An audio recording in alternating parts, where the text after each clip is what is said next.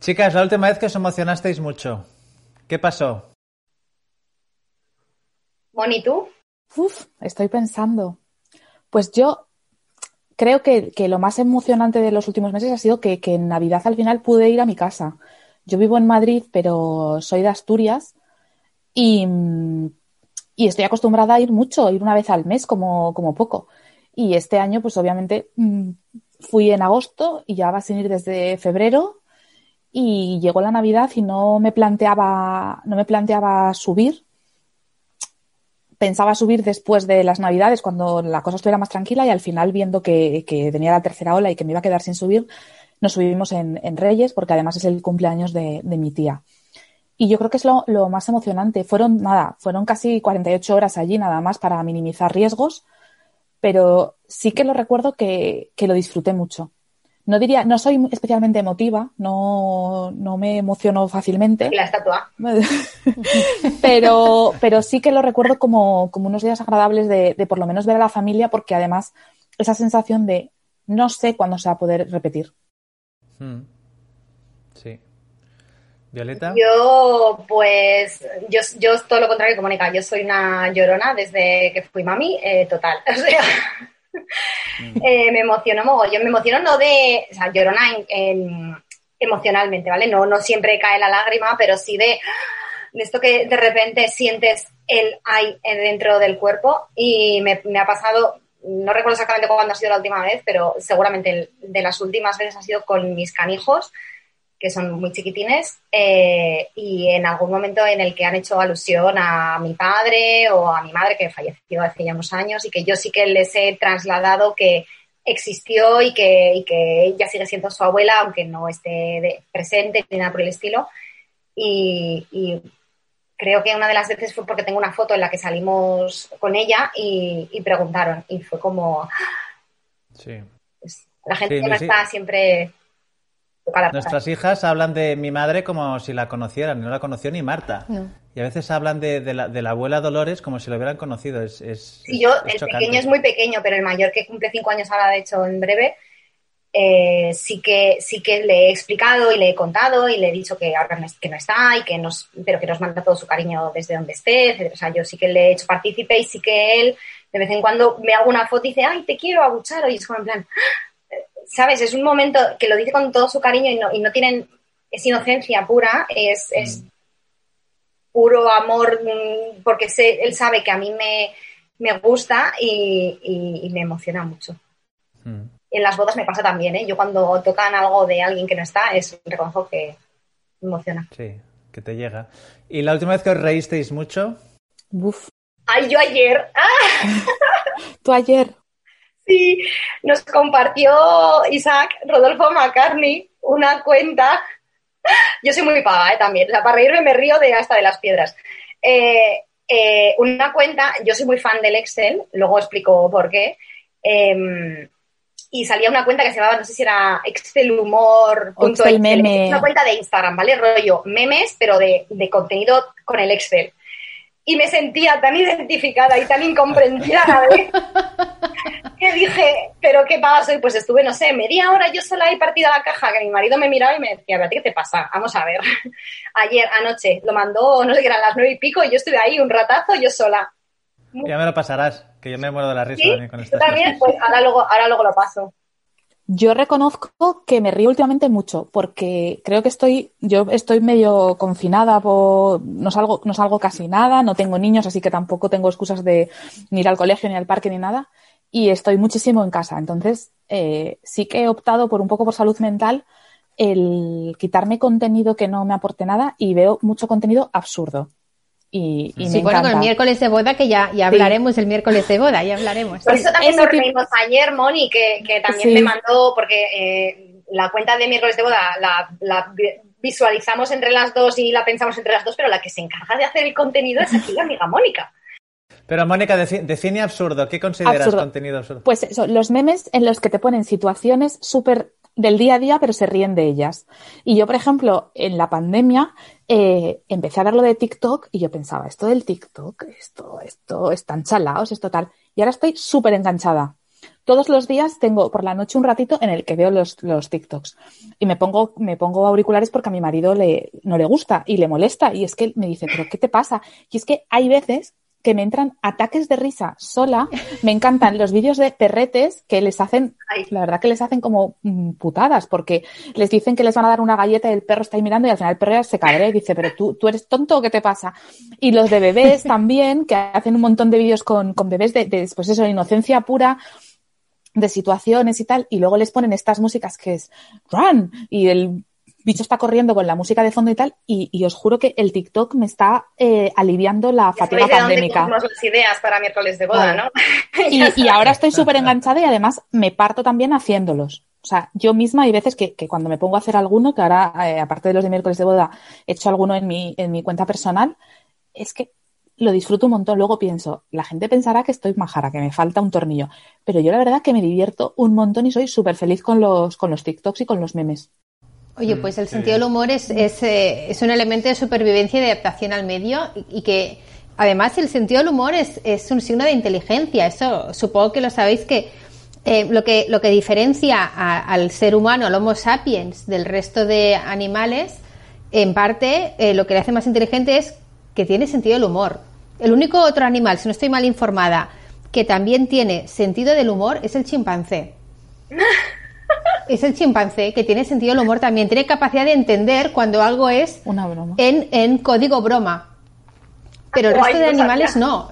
Y entonces esto dicen que en parte es lo que nos distingue y lo que es ese signo de inteligencia. Ergo, que te rías de la situación es una muestra de, pues adaptación al medio y de tu inteligencia. Yo eres, muy inteligentes o no, pero nos lo pasamos muy bien. Es una herramienta de supervivencia porque la verdad es que son unos meses complicados. Entonces hay que buscar. Y yo de verdad que, que, es ya de las pequeñas cosas que disfruto porque realmente no hago tampoco trabajo, estoy en casa, estoy con mi pareja, pero es que son como mis momentos para, para partirme y además lo digo, voy a la tele y digo, yo ahora necesito un falograma plano, o sea, no estoy para que me pongan un documental ni ponerme a analizar si la clase política, digo, necesito pues eso, el perrete cayéndose mm, ladera abajo con un ¡Wii! Tío, no necesito más, o sea, necesito, necesito eso. Y además, sí que me he dado cuenta de una cosa, y es que eh, ojalá, porque ahora mismo me río de mí misma. Digo, digo, a mí me pilla el TikTok con 20 años menos y la mentalidad que tengo ahora, y digo, y no estudio, o sea, me dedico al TikTok, o sea, no, dejo, dejo los estudios, dejo todo. influencer, de repente. digo, porque sí que eso lo valoro mucho, el, que me río de mí misma. Porque antes vivías pensando, pues, ¿qué van a pensar? Que no sé qué. Y ahora digo, ¿qué más me da? Si es que no sabemos lo que va a pasar mañana. ¿Qué más me da lo que piensen? Si yo me lo estoy pasando en bien. En este caso, miércoles, bueno, no sé si nos lo vais a preguntar luego, pero bueno, eh, miércoles de bodas surgió, surgió un poco precisamente por eso, pues porque necesitaba, o sea, eh, yo llevo desde 2010 en el sector bodas, mm. que se dice pronto, pero son más de 10 años, de hecho ya son 11. Mm. Es un huevo de tiempo hablando de bodas, de bodas bonitas, que todas son maravillosas. ¿eh? Ojo, aquí yo no quiero quitar el peso de que las bodas tienen que ser, o sea, visualmente tienen que ser bonitas porque si no es una castaña, o sea. Mm. Eh, pero claro, cada uno dentro de su gusto. Pero estaba sobre todo muy saturada del bonitismo. Y de todo tiene que ser perfecto y de todo tiene que ser ideal, y de todo tiene que ser no sé cómo. Y fíjate tú que si no ha tenido la boda y tal, le falta no sé qué. Y me acuerdo que hablando con Mónica, cuando la lié para que se viniera a Wednesday, le dije que estaba cansada. No del sector, ni de las novias, ni de, ni de las bodas, ni de nada. Estaba cansada de, de, mí misma hablando todo el rato de este concepto de boda bonita que tiene que estar ideal, que no sé qué, perfecta. Y le decía, es que necesito reírme. Hmm. Tal cual. Esto era, mm, si no recuerdo mal, fue 2019 ya, ¿no? Era, era, o sea, que es que claro, Mónica al final en Wednesday ha entrado desde hace poco, pero yo se lo decía, le decía, es que necesito humor, necesito reírme. O sea, yo soy una tía que me río muy fácilmente. Soy muy pava para esto. O sea, yo no tengo problema tal, pero me faltaba risa. Me faltaba. Era todo tan. tan serio en las bodas. Era todo tan eh, la boda tiene que ser perfecta y tienes que contratar a una wedding planner y la wedding planner además también tiene que ser perfecta y tiene que salir no sé cómo y tiene que ser influencer. Y dices, madre mía, yo soy una tía normal y corriente, ¿a mí qué me estás contando? Yo lo que vengo es de hacer eventos, de, gestionar eventos, yo soy project manager, o sea, no soy eh, decoradora de repente y, adoro las bodas bonitas, no quiero que se malinterprete, pero necesitaba reírme y reírme trabajando y reírme y contar pequeñas miserias que nos pasan en las bodas a todos, que las bodas no son perfectas, pero son muy divertidas. Mm. Son muy divertidas. Y toda esa parte nadie la estaba contando. Y yo tenía que encontrar el, formato. Y con Mónica sí que es cierto que ideamos miércoles, pues un poco para, para desengrasarnos a nosotros mismas. Y a Wednesday le hemos metido ese toque de humor últimamente también. O sea, pues no pasando el límite del, del, punto se nos va la pinza que está en miércoles, pero, pero sí. Es uno de los proyectos que, tenemos un poco en el cajón para, sacar y es editar las bodas desde el punto de vista más cómico, de making of, behind the scenes, cara, la cara B le llamamos. Lo hacíamos hace tiempo y por falta de, pues la verdad es que no teníamos tiempo y lo dejamos de hacer y de ofrecer. Y es lo que tú dices, ¿no? Que hace falta ahora sentido del humor. Antes, Marta y yo veíamos pelis americanas y si os habéis fijado, siempre están hablando. Lo primero que preguntan de un chico o una chica es si es divertido. Sí, esto a mí siempre me ha. Ah, lo digo con un poco. A mí siempre me pensáis que, que, o sea, ah, está muy bien que alguien sea divertido, pero desde mi punto de vista hay otras prioridades en la, en la relación con tu pareja. O sea, si es divertida, mejor, por supuesto, ¿no? Genial pero no me parecía que fuera el punto número uno a la, para, elegir pareja, que, sea divertido, porque puede ser una persona muy divertida y que otras cosas que no estén a la altura de la situación, vaya. Mm. Yo, que te he cortado. con mi marido me río mucho y si no, no, no, o sea, es lo que os he dicho, o sea, a mí me gusta mucho reírme y yo soy muy pava, me río muy fácilmente, o sea, es que me, me pillas el punto rápido, rápido pero mm, creo que reírse es súper importante. Ya bastante sí, la vida en general, como para no reírte. Y nosotros intentamos seguir la línea de... Totalmente. Mis hijas ya, llegan un poco al, punto de papi, o sea, no te pases de payaso. Pero la gente que no me conoce mucho dice que soy muy serio. Y mis hijas es, al revés. Sí, es que tiene fama de serio, pero supongo que es porque es, eh, es introvertido. Entonces, para, para dejar ir esa parte más payasa o más gamberra, normalmente es cuando está como en, en, un círculo de confianza, vamos a decirlo. Claro, es que al final no todo el mundo es súper extrovertido. Hay muchos tipos de humor también, ¿eh? Sí, también. Vamos a Oye, vamos a como, antes, Mónica, has comentado tú misma, te has ido para atrás, has dicho, de hecho yo soy project manager, tal y cual, y cuando funda... Vamos a hacer una cosa, como estamos ahora empezando el podcast y no sabemos la gente que se acaba de sumar a escucharnos, si, si, bueno, si sabe con quién estamos hablando, vamos a presentaros un poquito, porque como está invitado a escuchar el podcast o a verlo por YouTube, mm, cualquier pareja que esté preparando su boda, cualquier profesional del sector o cualquier persona que sienta curiosidad por todos estos temas, vamos a presentarnos un poquito. Hoy tenemos con nosotros en el podcast de Houston Tenemos una boda a Violeta y Mónica de Wednesday Weddings que no solo son wedding planners de bodas exquisitas, sino que han abierto su campo de acción a la asesoría a otras empresas del sector wedding para optimizar sus negocios y ayudarles a reinventarse y a buscar nuevos clientes. Eso es así, ¿verdad? Porque así es como al menos a mí me ha llegado por lo que yo he ido viendo todo este tiempo que no paráis quietas. Ellas, como emprendedoras, saben bien de lo que se hablan y muy especialmente en esos meses de la pandemia no han parado quietas creando contenidos y recursos sin parar para las empresas del sector. Violeta viene de trabajar en comunicación y relaciones públicas. Tú misma decías que eres project manager. Sí, bueno, porque me tocó, o sea, eso es lo que estudié. Estudié la carrera hace ya muchos años. Eh, luego he seguido estudiando, hice, mucho, hice muchas especializaciones, pero eh, lo que yo siempre he trabajado es en la gestión de eventos. Pero yo no no gestionaba eventos, o sea, venía de marketing y de, comunicación, pero los eventos los gestionábamos desde que los piensas hasta que los, los mm, gestionas, los planificas, los ejecutas y los lanzas. O sea, era un proyecto completo. Como de agencia. Como, sí, como de agencia, de hecho trabajé como de agencia. y, todo. Entonces ahí era, era project manager. es que yo me lo comía, yo me lo guisaba, yo me lo fabricaba y yo me iba a buscar hacer la compra y a de todo. Claro. Y, decía, y Mónica eh, viene del ámbito del periodismo, ¿verdad? Efectivamente. Eh, especializándose en comunicación corporativa. Así que ambas son alma, cabeza y corazón de Wednesday. Y ahora iremos detallando una a una todas las iniciativas que se llevan entre manos, que no son pocas. Eh, apuntábamos ahora sí un poquito antes lo de miércoles de boda, pero vamos un poquito a paso a paso. Quizá empecemos por el tema de las bodas, que un poco es la raíz que, ha dado lugar a, todo el resto de cosas. Y yo os iba a preguntar, enlazando con todo esto, em, dado que no habéis parado quietas, porque al menos así yo lo he ido viendo por redes sociales y en contacto con vosotras todos estos meses de la pandemia, eh, ¿el secreto o el gran consejo hoy en día es no parar?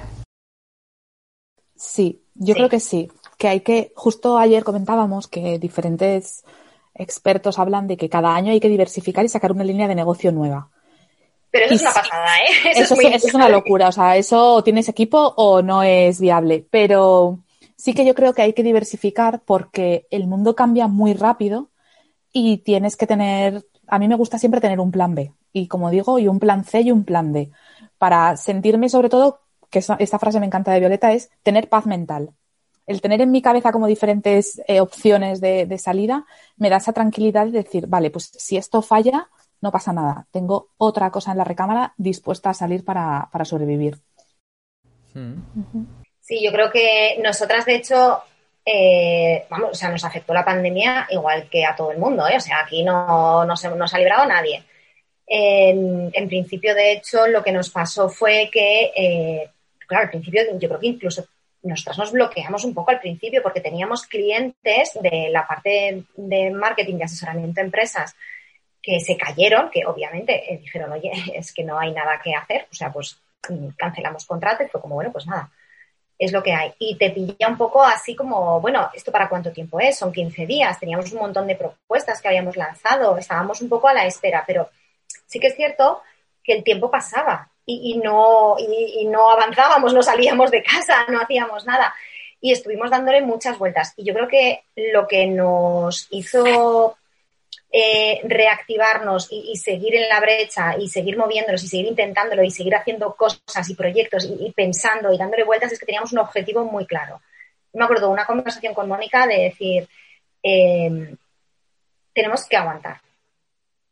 Las bodas volverán antes que muchos otros sectores. O sea, incluso que, vale, no hemos dejado de, por ejemplo, la moda, no hemos dejado de comprar ropa, los, mm. la gente en general, pero sí que hemos comprado otro tipo de ropa y mucha menos en, cantidad, porque como ya no sales tanto, pues ya no te compras muchísimas cosas. Entonces decíamos, ¿a dónde nos vamos ahora? ¿A qué sector tiramos ahora que se recupere antes que las bodas se recuperarán? Y eso que las bodas están sufriendo mucho. Y me acuerdo de hablar con Mónica, ¿verdad? Que de hecho no en una sola ocasión, sino en varias, de plantear eso. Hay que aguantar hay que pensar lo que sea, hay que darle vueltas a la cabeza, hay que estrujarse el cerebro para aguantar, porque las bodas volverán. Claro, pero fíjate la, mentalidad que estás describiendo, ¿eh? ¿eh? aguantar y a la vez darle vueltas a la cabeza. Sí, claro. Porque... aguantar era, era, hay que aguantar porque no también, dijimos, hablábamos mucho y otra de las cosas que dijimos es lo mandamos toda la mierda y nos metemos a cajeras del supermercado. Pero también te digo una cosa, yo no tengo ni idea. O sea, hay gente mucho mejor que yo en eso. ¿Dónde voy yo con mi currículum a decir a donde sea el supermercado o la contrátame? A decir, chata, vete a tu casa.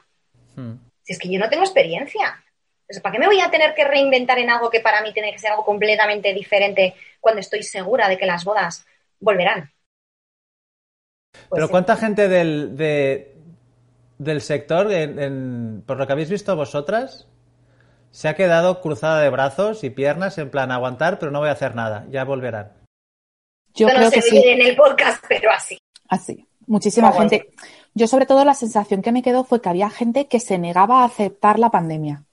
Hmm. Que no, no pasaron del, del, lo que lo hablábamos muchas veces, a mí me gusta mucho la psicología, el tema de las fases del duelo que las tienes que aceptar. Y yo pensaba que las fases del, del, duelo iban a pasar más rápido. Y recuerdo comentarlo de decir, es que cuando llegue el verano y vean que no se pueden celebrar bodas, cambiará el chip. Y yo veía que se acercaban las fechas y que la gente no cambiaba el chip. Y que el mensaje que se transmitía era, no pasa nada, mm, todo es maravilloso, va a llegar el verano y vamos a tener bodas como las del verano pasado. Y es como, no, las pandemias no funcionan así. Tenemos información, sabemos cómo han sido las últimas pandemias. No va a pasar. Y estás dando, yo ahí siempre he creído que, y esto lo digo como usuaria, como novia que fui, como poniéndome en el pellejo de, las novias del, del 2020. Decirme que voy a llegar a agosto a mi boda y que voy a tener una boda como antes, sin mascarilla, con baile y con todo, lo único que me podría crear es frustración. Y creo que el año pasado se creó muchísima frustración en parejas. Muchísima. Porque además, muchos proveedores, Violeta tiene, yo no hago bodas como tal, mm, Violeta es la, experta en esto. Mi sensación es que los proveedores se, al principio, sí pusieron todo de su parte para aplazarlas, eh, moverlas, lo que hiciera falta, pero se negaron a hacer cambios estructurales. Se negaron a adaptarse a las nuevas necesidades. Y eso al final trae fricción porque la realidad es la que es, no la puedes cambiar. Sí, sí.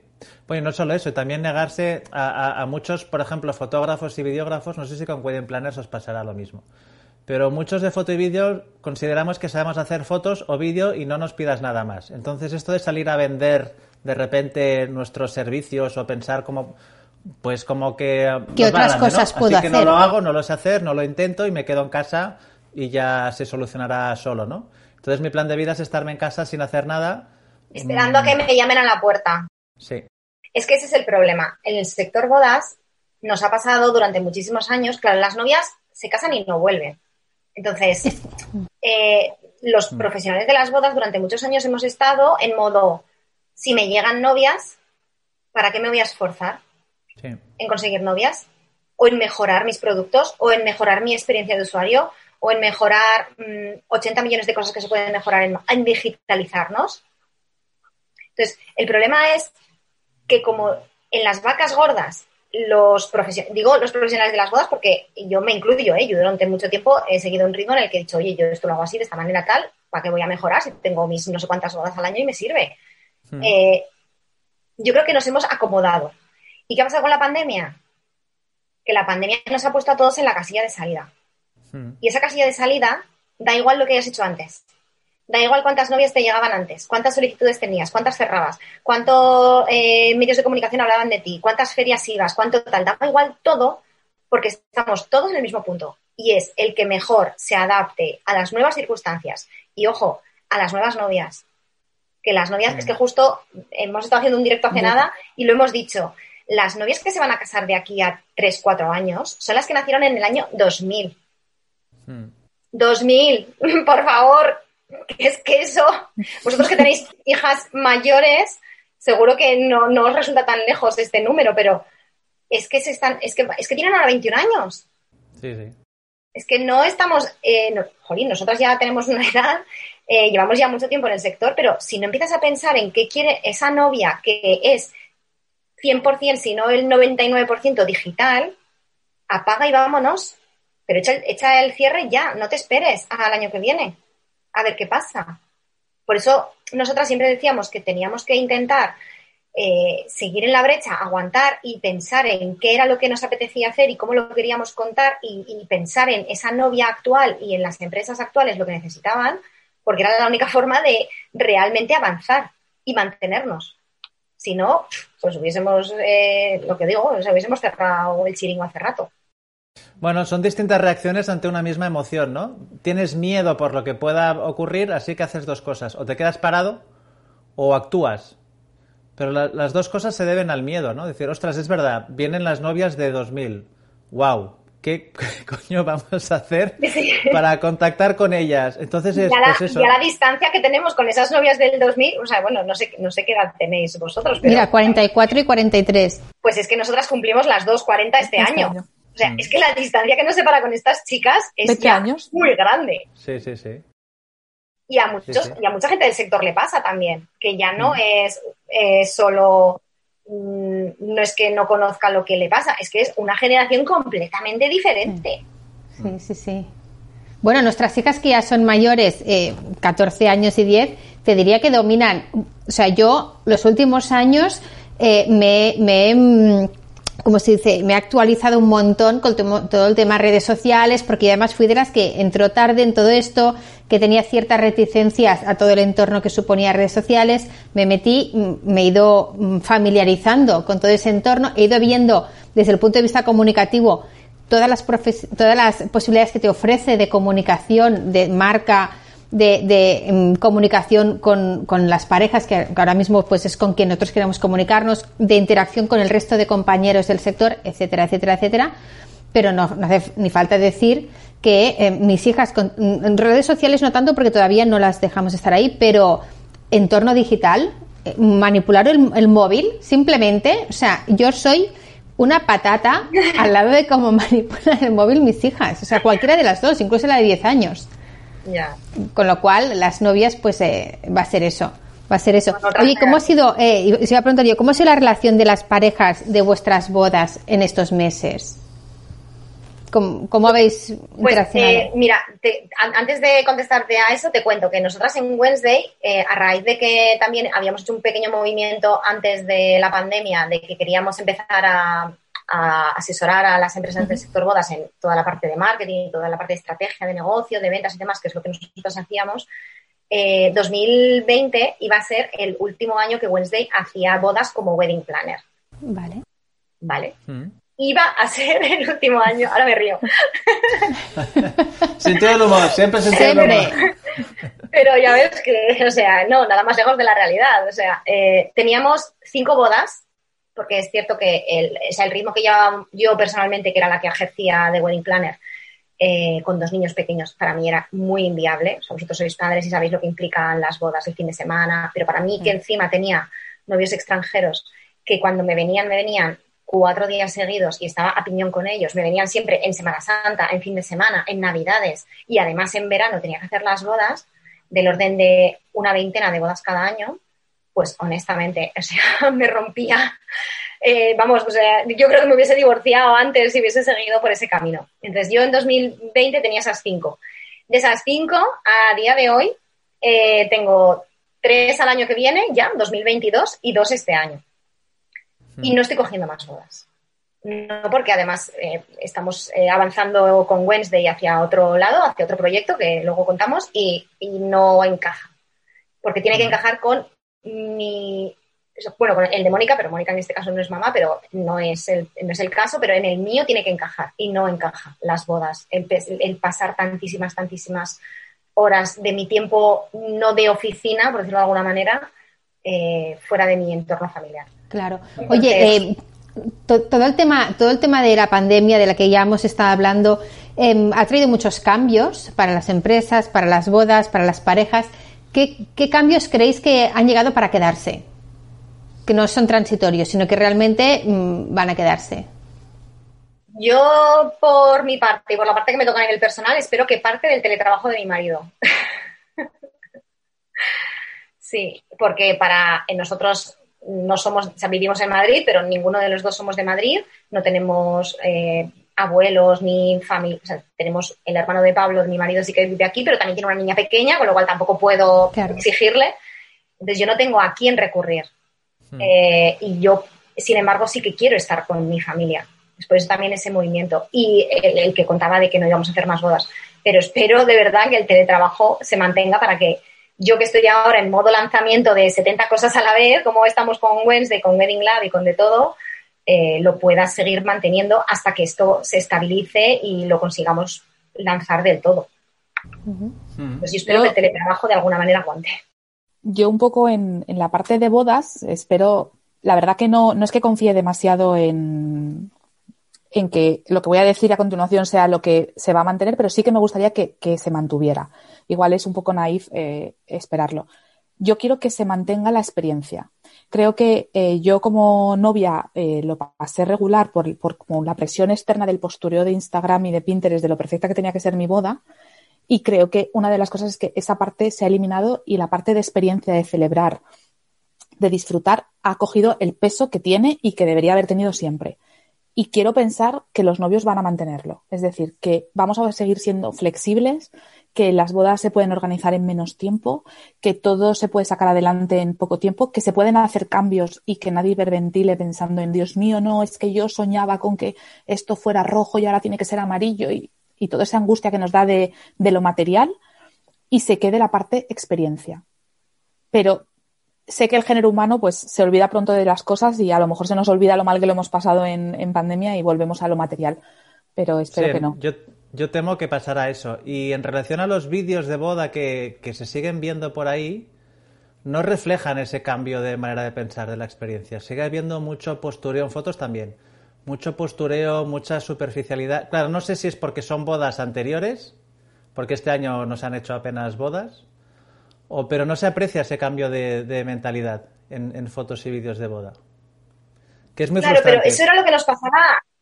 Sí, sí, sí, no, pero totalmente de acuerdo. Es que eso era lo que nos pasaba a nosotras cuando al principio del confinamiento el año pasado eh, nos encontrábamos con que en Instagram todo eh, era maravilloso, todo pasaba como, oye, aquí no hay pandemia.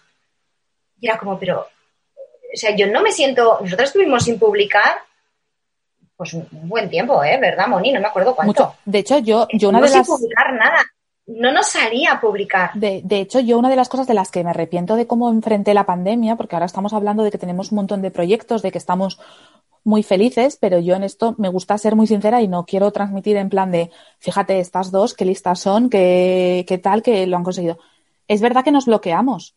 O sea, yo me pasé, me pasé días sobreinformada, estaba obsesionada mirando las noticias de cómo evolucionaba la pandemia, viendo tendencias, viendo eh, cómo iba el algoritmo de fallecidos, de crecimiento, no sé qué, y estaba totalmente, o sea, los días me pasaban sin pena ni gloria, metida en casa, Mm. Eh, porque además yo eh, soy de riesgo, entonces es que no salía ni a tirar la basura, encerrada entre cuatro paredes todo el día y bloqueada. Y eso me pasó, eh, pues yo diría que hasta mayo, hasta que empezaron a dejar salir un poco. Es decir. Sí, sí, no, y en general, en general nos pasaba esto. o sea, y lo decimos, vamos, yo creo que no pasa nada por decirlo, es que nosotras. que, es normal sentirse así. prevenido que a los demás y, nos, nos quedamos en plan pues, pues, lo que he dicho antes, o sea, es que nos planteábamos si esto no funciona, hay que buscar plan B, hay que buscar plan C y no pasa nada. Oye, si quiere ir a fregar, a fregar, y si quiere reponer, a reponer, me da igual. No tengo, o sea, con todos mis respetos para toda la gente que lo hace, mm. que seguro que lo hacen bastante mejor que yo,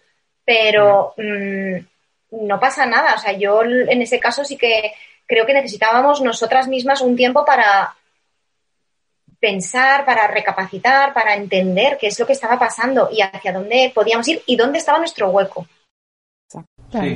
Digerir, digerir un poco todo lo que estaba sucediendo, ¿verdad?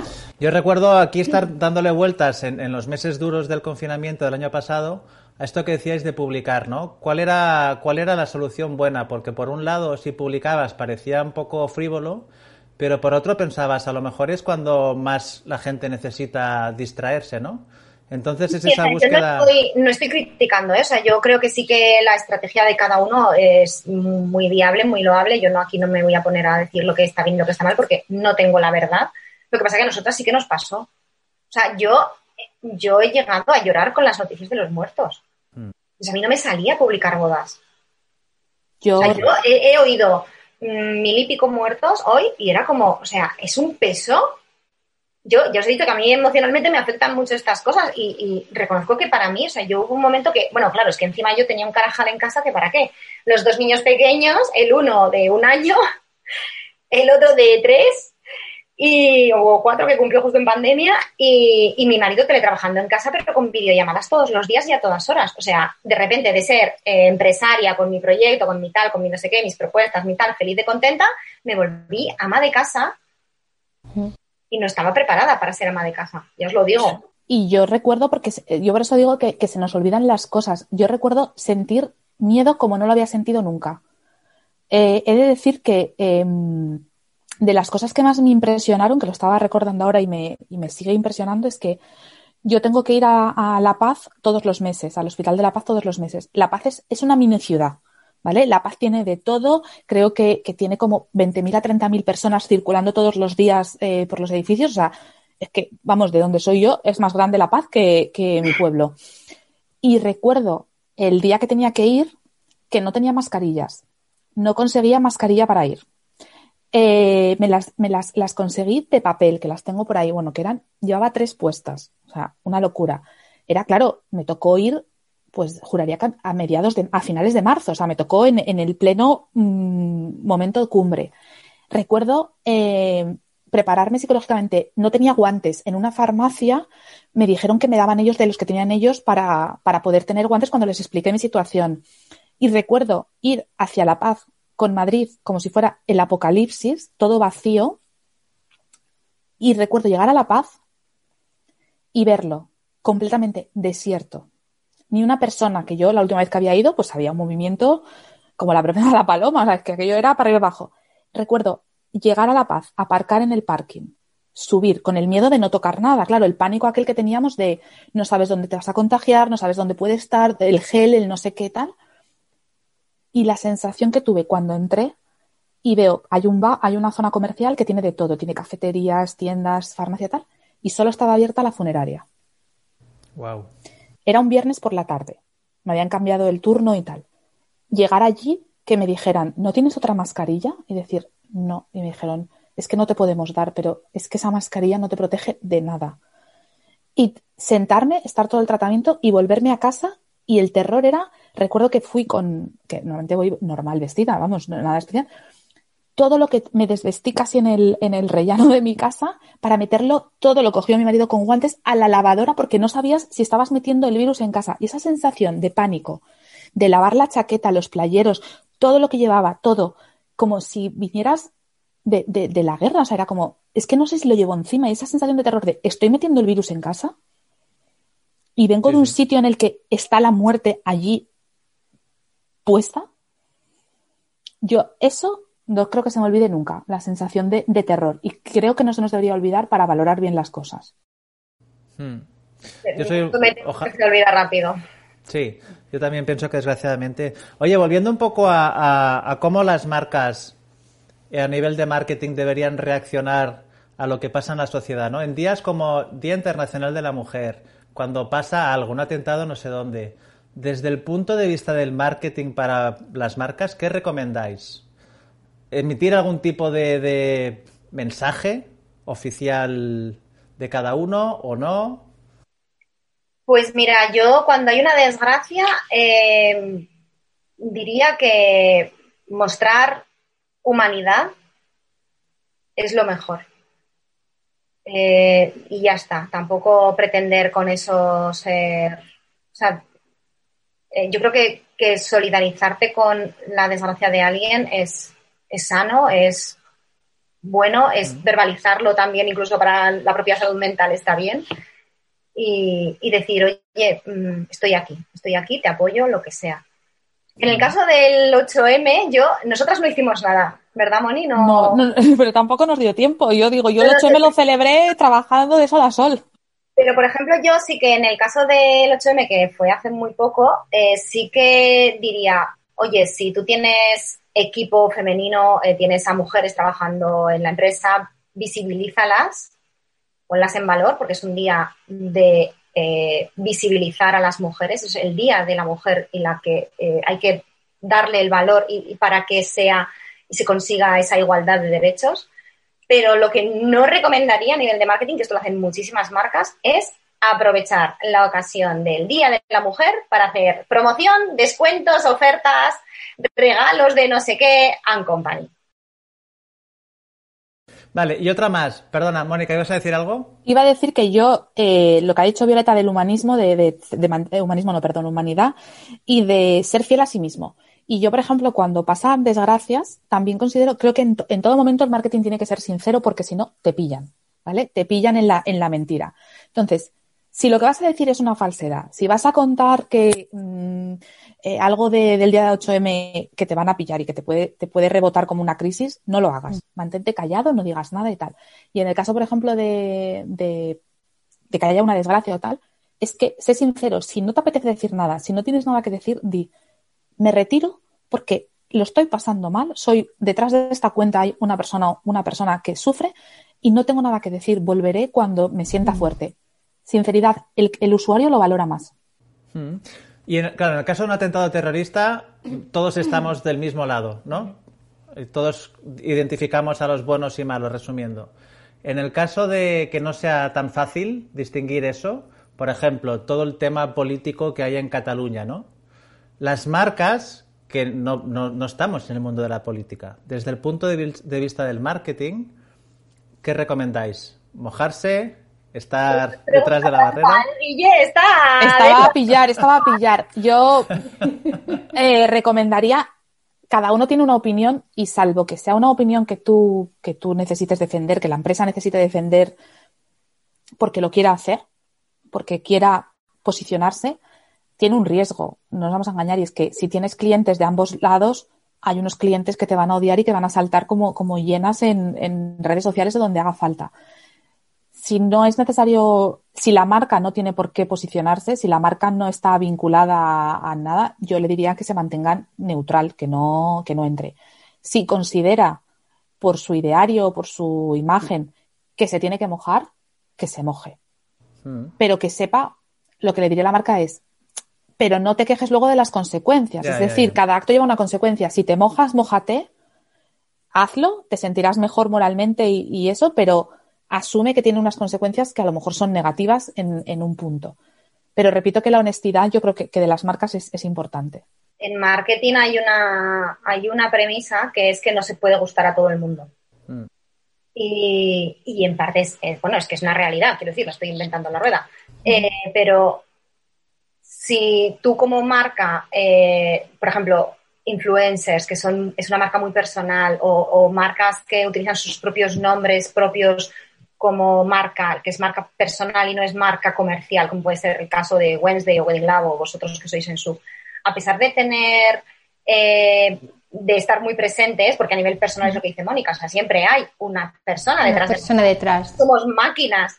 Eh, eh, si te sientes que tienes que hablar sobre eso, que sí que lo tienes que contar, adelante. O sea, el Barça utiliza esa estrategia. Ellos han verbalizado muchísimo el hecho de que están a favor y que eh, cuando hay algún movimiento político ellos mandan comunicados y demás.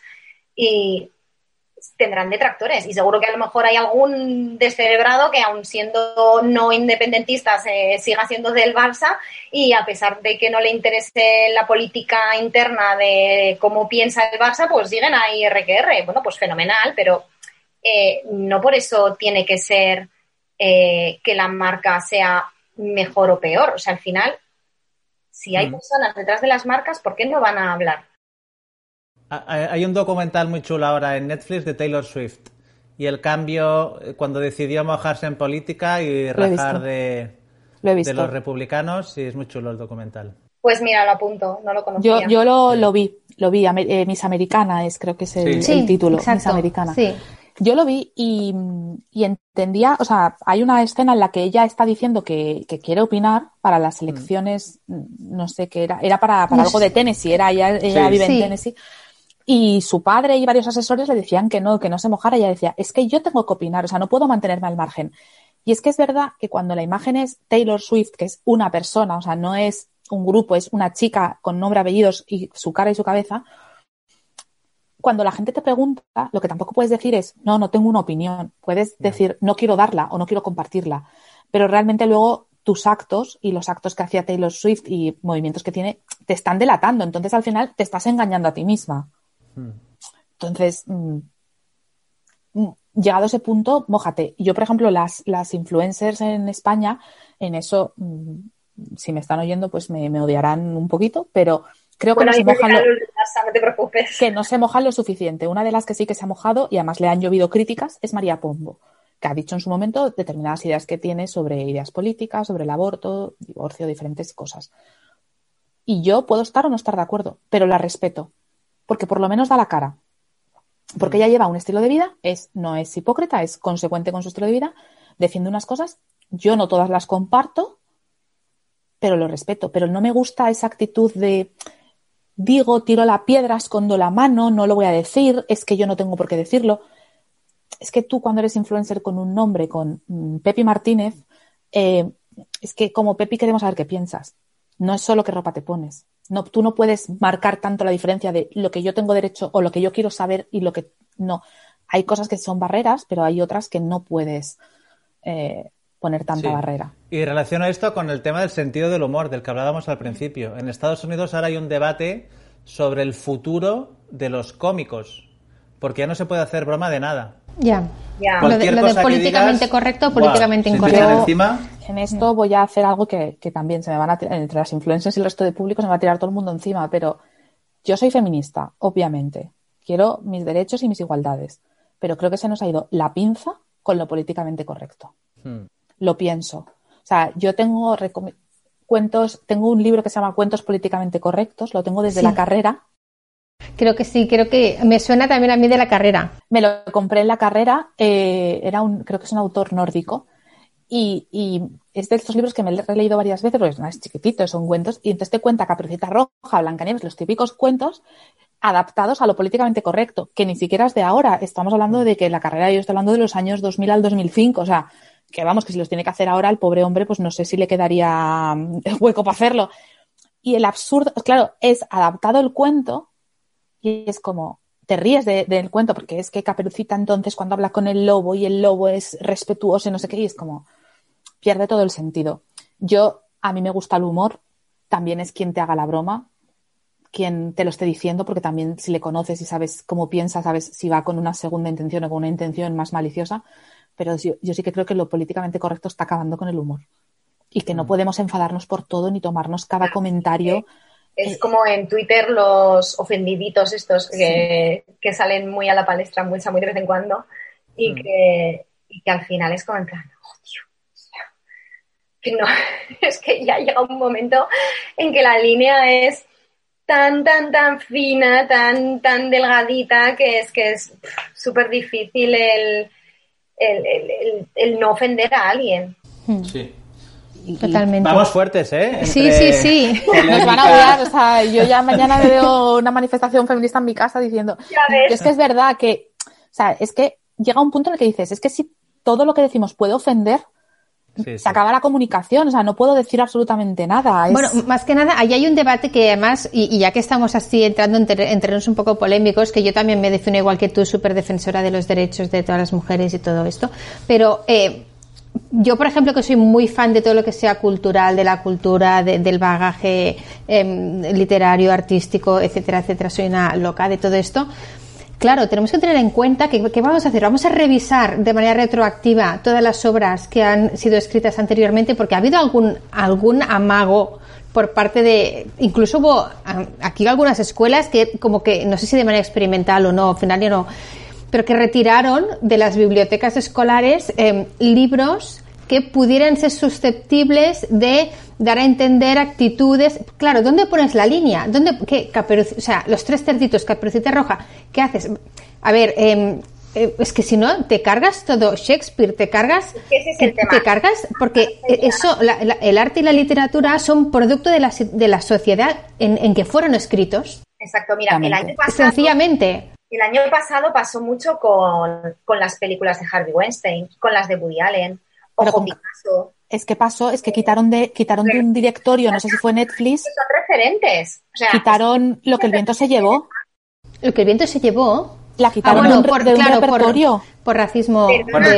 Moni, Dumbo de la plataforma de Disney Plus, te la pones y el mensaje que te sale lo primero es que eh, puede haber gente que se sienta susceptible por un tema de eh, raza.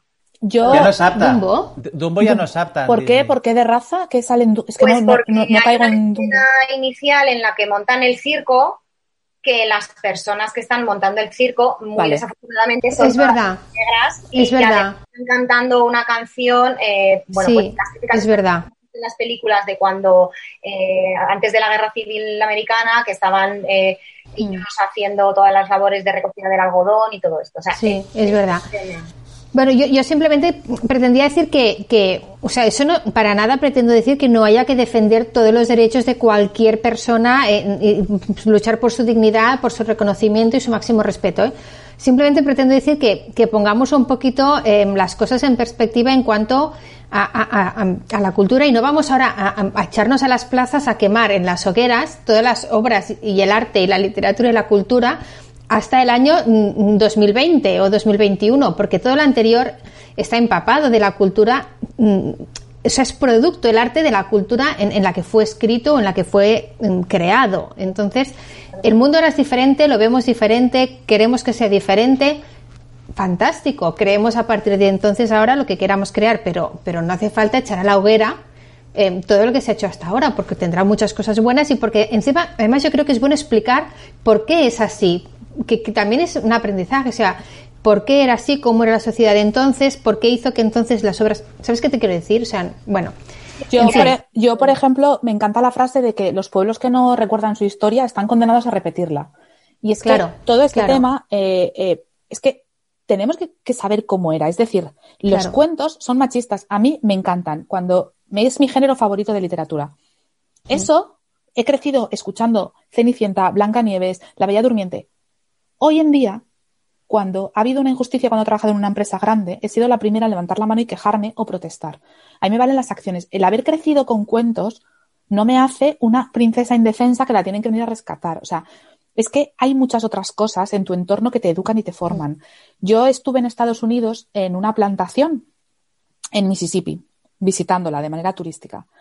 Lo que te cuentan de cómo vivían eh, eh, en las plantaciones los esclavos, ponen los pelos como escarpias y fue hace diez minutos. Que no se nos olvide que, fue hace un siglo, ¿eh? Tampoco estamos hablando sí, sí, por eso, que, soy la primera que defiende todas las... Borrar eso, borrar eso ¿Qué pasa? Que los niños no van a saber que hubo esclavos o que los negros eran tratados como esclavos y los traían y los maltrataban y los tenían en unas condiciones. Pues, no, tienen que saberlo porque eso es lo que no se puede repetir. Pero ocultar esa verdad de no, no vamos a hablar de que había eh, tal, no vamos a quitar a, creo que era la, actriz se llamaba Harriet, la actriz de Escarlata O'Hara. es que es que eso es historia, es que no, no podemos borrarlo. No, lo que hay que hacer yo creo que es, en todo caso, eh, cuando lo veas, tener una lectura crítica sobre eso y, explicar, pues mira, esto es así y lo que tú estás viendo es así porque entonces, patatín, patatán, patatán y bueno, y... Patatín, patatán, aprender. un juego. Venga, va. Oye, que estamos hablando de todo menos de bodas, ¿eh?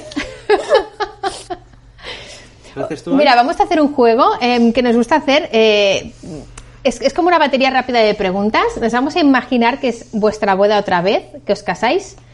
Y, cómo plantearíais, a lo mejor con todo el conocimiento y todo el background que tenéis ahora, eh, cómo lo plantearíais, ¿no? Eh, ¿Qué es lo primero que mirarás? Eh, mm, responde primero siempre una para que sea. como queráis, como queráis. Pues venga, dale tu money. lo primero, la finca. Yo la wedding planner.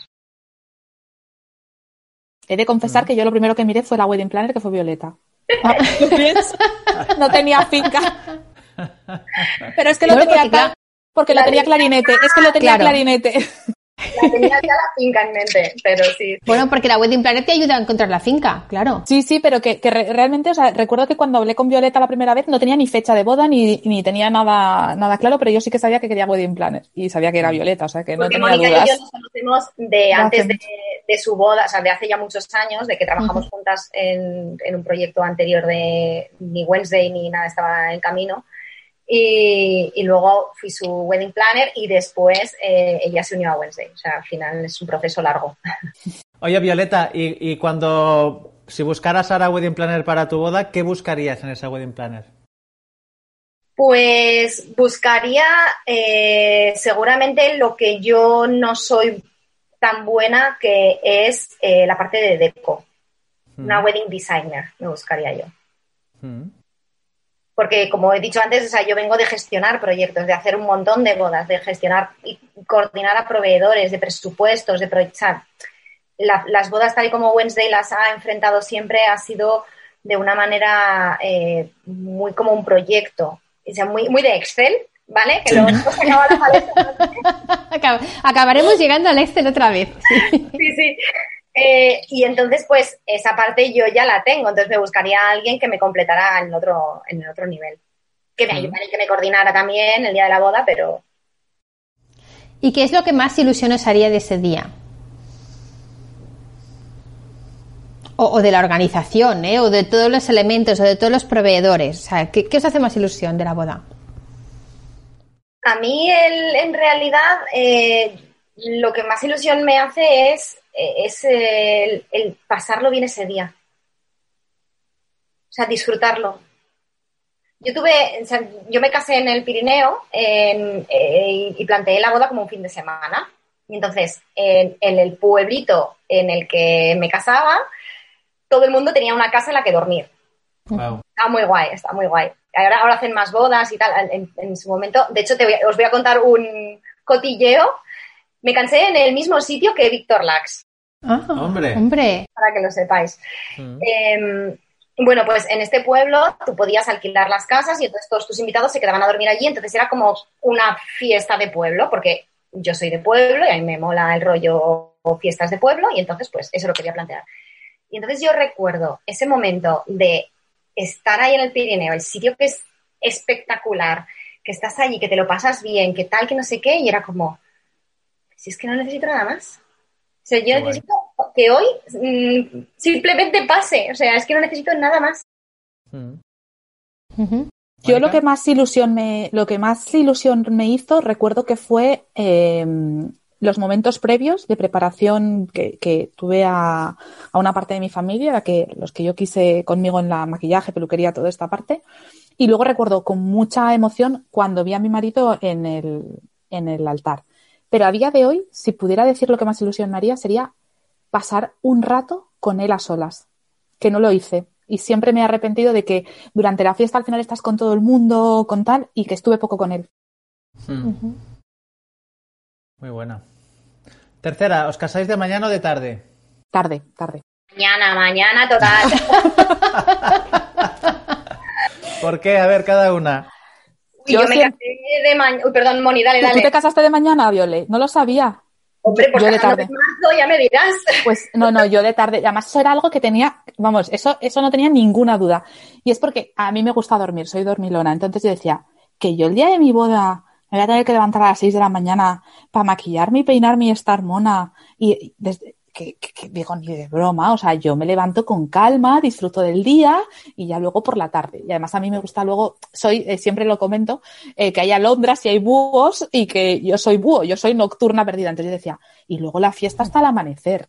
O sea, mm. yo, vamos, eso no lo cambiaría. Es que lo quita para lo otro, Moni, es que no lo ah, entiendes. Pero es que yo, yo reconozco, yo reconozco que eh, me casé hace cuatro años, bueno, el mismo año que Violeta, nos casamos el mismo año.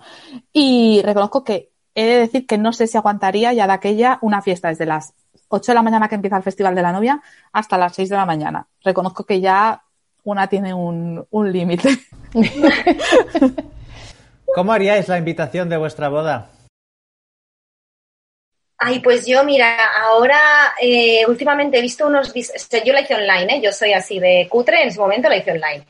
Eh, hay unos diseños ahora que me encantan que son como de papel de mm, artesanal, de como de, de esto que no acaba, es que no sé cómo se llama, ahora mismo no me sale, que no acaba recto el papel. Sí, te entiendo. Como los lienzos que tienen un acabado rugoso. Bueno, pues de eso, me encantaría. Me parecen muy guay, me parecen muy delicados, muy elegantes, muy, no sé, me encantan. Yo creo que la invitación quedé, la verdad que yo tenía una especie de tríptico que se abría, que estaba dibujado, que era una pasada de Little, Little voy a hacerlo bien, Little Moments Design, ¿verdad, Viole? De Ana de, Asturias. Pero yo creo que, fijaros, ¿eh? ¿eh? lo haría en vídeo. Me encantaría poder enviar un vídeo a la gente, de los dos comunicándolo, porque al final hubo gente que, que, que ni siquiera que la dieron nuestros padres, lo que fuera, y yo creo que, que lo haría más cercano con un, un vídeo eh, diciendo, hola, nos casamos, estás invitado y nos encantaría que vinieras. A estas alturas haría un TikTok, Mónica. Sí, sí, también.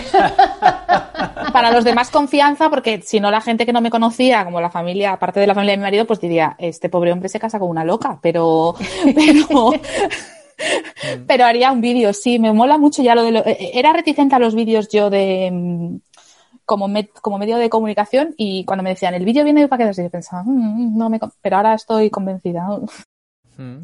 La quinta pregunta ya la ha contestado Violeta un poco. ¿En qué parte de la organización querríais ayuda especialmente? Ah, sí, sí, yo en la, en la parte de deco, en la parte de diseño, sí. yo en la, en la que la tuve, en, proveedores y toma de decisiones, porque soy muy indecisa. Mm. Y me provocaba mucho estrés el equivocarme al elegir cosas. Entonces, a mí el hecho de que alguien me diga, eh, esto, lo otro, o, yo pienso tal, me ayuda.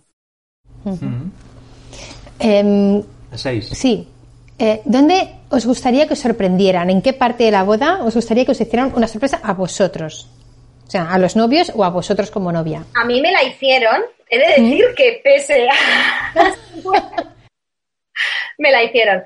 Y es que eh, en la familia de mi marido eh, hay, hay, varios que son músicos y que, y que, cantan muy bien y que tienen muy buena voz y tal, pero son un poco gamberros. Entonces, eh, teníamos a, a, un primo y a su mujer que se encargaban de hacer la música de la ceremonia.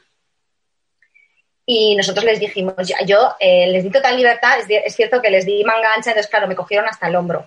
Eh, les dije, mira, me gustan, nos gustan estas canciones, tal, no sé qué, no sé cuántas, y entonces pues me gustaría que en algún momento eh, las pusierais, las eh, te coordines con mi hermano, que era el, mi hermano y el hermano de, de, Pablo, eran los que oficiaban la boda, te coordines con ellos y veáis en qué momento las metéis. No me quiero enterar porque me apetece que la ceremonia, ya que es una ceremonia civil y la podemos hacer como nos dé la gana, que me la hagáis para disfrutarla yo también y saber que es esa parte que no la voy a, no la voy a organizar. Y entonces, pues, eh, cantaron eh, tres, cuatro canciones que les habíamos dicho, de las que nos gustaban, la entrada de él, la entrada mía, no sé qué tal, no sé cuántas, y a la que está acabando la ceremonia, les habíamos dicho que también nos molaba la canción, la de Happy Together, la de, eh, de Turtles, creo que es. Sí. Eh, bueno, pues nos gusta mucho y claro, tú te sabes la canción porque ya la has oído un montón de veces. Bueno, pues nos hicieron una versión de cuando Pablo me conoció a mí y una historia contándolos de no sé qué, de que fíjate tú que había era un alma perdida, el uno, que la otra que no sé cuánto, que se encargaba de hacer bodas y que tal y cual. Y cantando, acabamos cantando todos el na na na na na na na na na pues ya, me encantó. Qué guay. Qué guay. Fue sorpresa total, pero me encantó. Oye, creo que esa canción es la que le cantamos a tu prima Marisita cuando a la salida de la iglesia, cuando se casó, bueno, la iglesia del ayuntamiento cuando se casó, la misma. Yo creo que me, pega mucho, ¿eh? pero de verdad que en esto era compartía un concierto y me encantó porque yo soy muy fan de la música en directo y tuve luego música en la fiesta, pero en este caso les di un poco de mangancha y de verdad que me, me mola mucho. Pues yo no tuve, no tuve ninguna sorpresa, pero si tuviera que elegir un momento, elegiría ya cuando llega el momento de la fiesta o justo antes del primer baile o eso, porque creo que ahí ya las cosas fluyen, ya, ya hay no hay tensión, ya ha pasado todo lo, como lo, lo, más serio y formal, y creo que ahí es cuando, si la gente le da un poco más de apuro o algo, pues como que ya está todo el mundo liberado y es como el momento de la fiesta. Yo si tuviera que organizar una sorpresa, la organizaría en ese punto. ¿Ocho? Ocho, ¿no? Siete. Siete. ¿Qué le regalarías a los invitados? Sí, es que le regalarías algo. Iba a decir, igual no hay obligación de regalar. Claro, claro. Eh, no sé, yo en las bodas que he organizado es que hemos regalado de todo, o sea, ha habido de todo. De hecho, como muchos eran extranjeros, pues muchas cosas típicas de vino, aceite, tal, no sé qué, cosas de la zona donde es la boda, eh, muchas alpargatas, muchísimas alpargatas, eh, muchos no sé, muchos detalles. Sí que una de las cosas que a una amiga que le organicé la boda le dije que, porque ella quería hacer un regalo y, y, y, que no quería que fuese algo como muy impersonal ni que no fuesen a, a, llevárselo los invitados ni nada. Entonces le dije, mira, y de hecho este, este consejo se lo he dado a más novios, o sea que bueno, igual podría ser esta mi respuesta, mejor que todo este rollazo que estoy metiendo. perdón.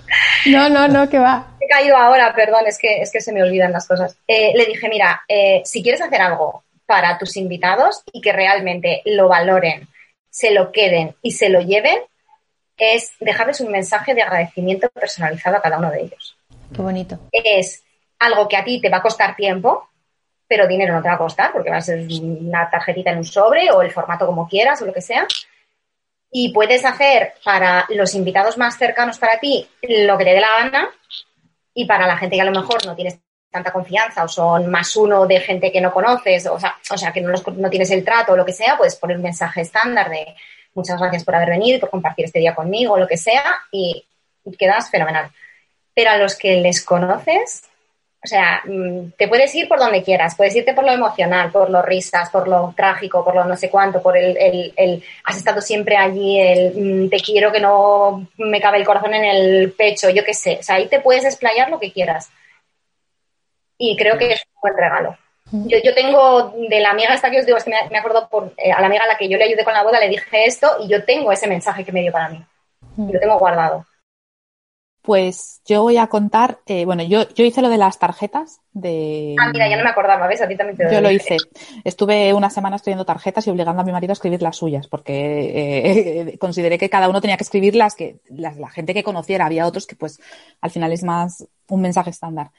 Pero yo, por ejemplo, regalé con muchísima ilusión, porque a mí me encantan, y ese fue mi fallo, las láminas, yo, las, las mesas, a nosotros nos encanta viajar, las, las mesas eran láminas de ciudades en las que hayamos estado juntos. Y el sitting plan era así. Entonces, eh, hice láminas para todos los invitados y además me curré la distribución de que si eran pareja nos llevaran la misma lámina, no sé qué tal. Recogí láminas al día siguiente como si no hubiera un mañana. Nadie entendió que era un regalo. y las tengo por ahí y tal, y siempre pienso. problema, ese es el problema normal. Y de hecho, yo cuando con Mónica organizamos su boda y hablamos de las láminas y tal, yo le dije, ah, pues me parece buena idea en cuanto que el concepto de regalo de una lámina para ti, que si quieres te la quedas, porque además eran láminas acuarela, o sea, sí, súper bonitas, super, y de ciudades tipo Praga, eh, Nueva York, súper chulas, las tengo, vamos, la, las tengo por ahí, yo de hecho no las he encuadrado, desastre de vida. Puedes utilizar para... Pero, pero recuerdo que, que yo las hice convencida de que me encantan porque yo me compro siempre que me voy de viaje una, una postal donde sea y luego la encuadro y tengo toda la casa llena de, de cosas de viajes y lámina recogí como si no hubiera un mañana porque mucha gente no lo, no lo entendió que era el, el regalo. Pero si hoy tuviera que hacer un regalo, esta idea la tuve, pero me parecía eh, bastante mmm, complicada de llevar a cabo. Así que, mira, os lo lanzo como proyecto para vosotros. Y es que a mí me encantan las fotos. Hoy me lo me hablábamos de fotos y de álbumes, a mí me encantan. Y yo puedo estar viendo fotos de gente desconocida tranquilamente en mi casa en un álbum feliz. O sea, de gente que no conozco, antiguas, me encanta ver fotos de, en blanco y negro, me encanta.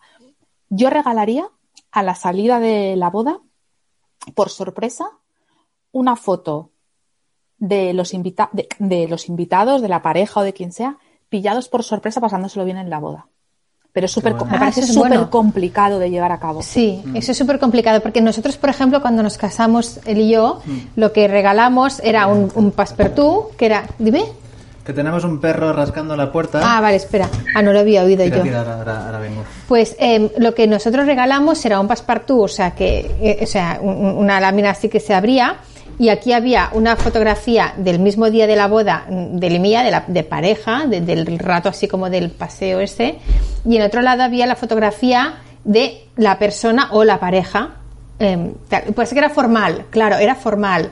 Era, era un poco formal. lo que tú dices, pero la parte formal, porque les tenía que dar tiempo, o sea, pasaba el fotógrafo, lo hacía claro. cuando estaban recién claro. sentados en el banquete, me imagino que yo, antes de que sirvieran el primer plato, sirviendo el primer plato, iban haciendo y durante el rato del banquete eh, revelaban a toda prisa, montaban passepartouts y se lo iban entregando a cada persona en los cafés.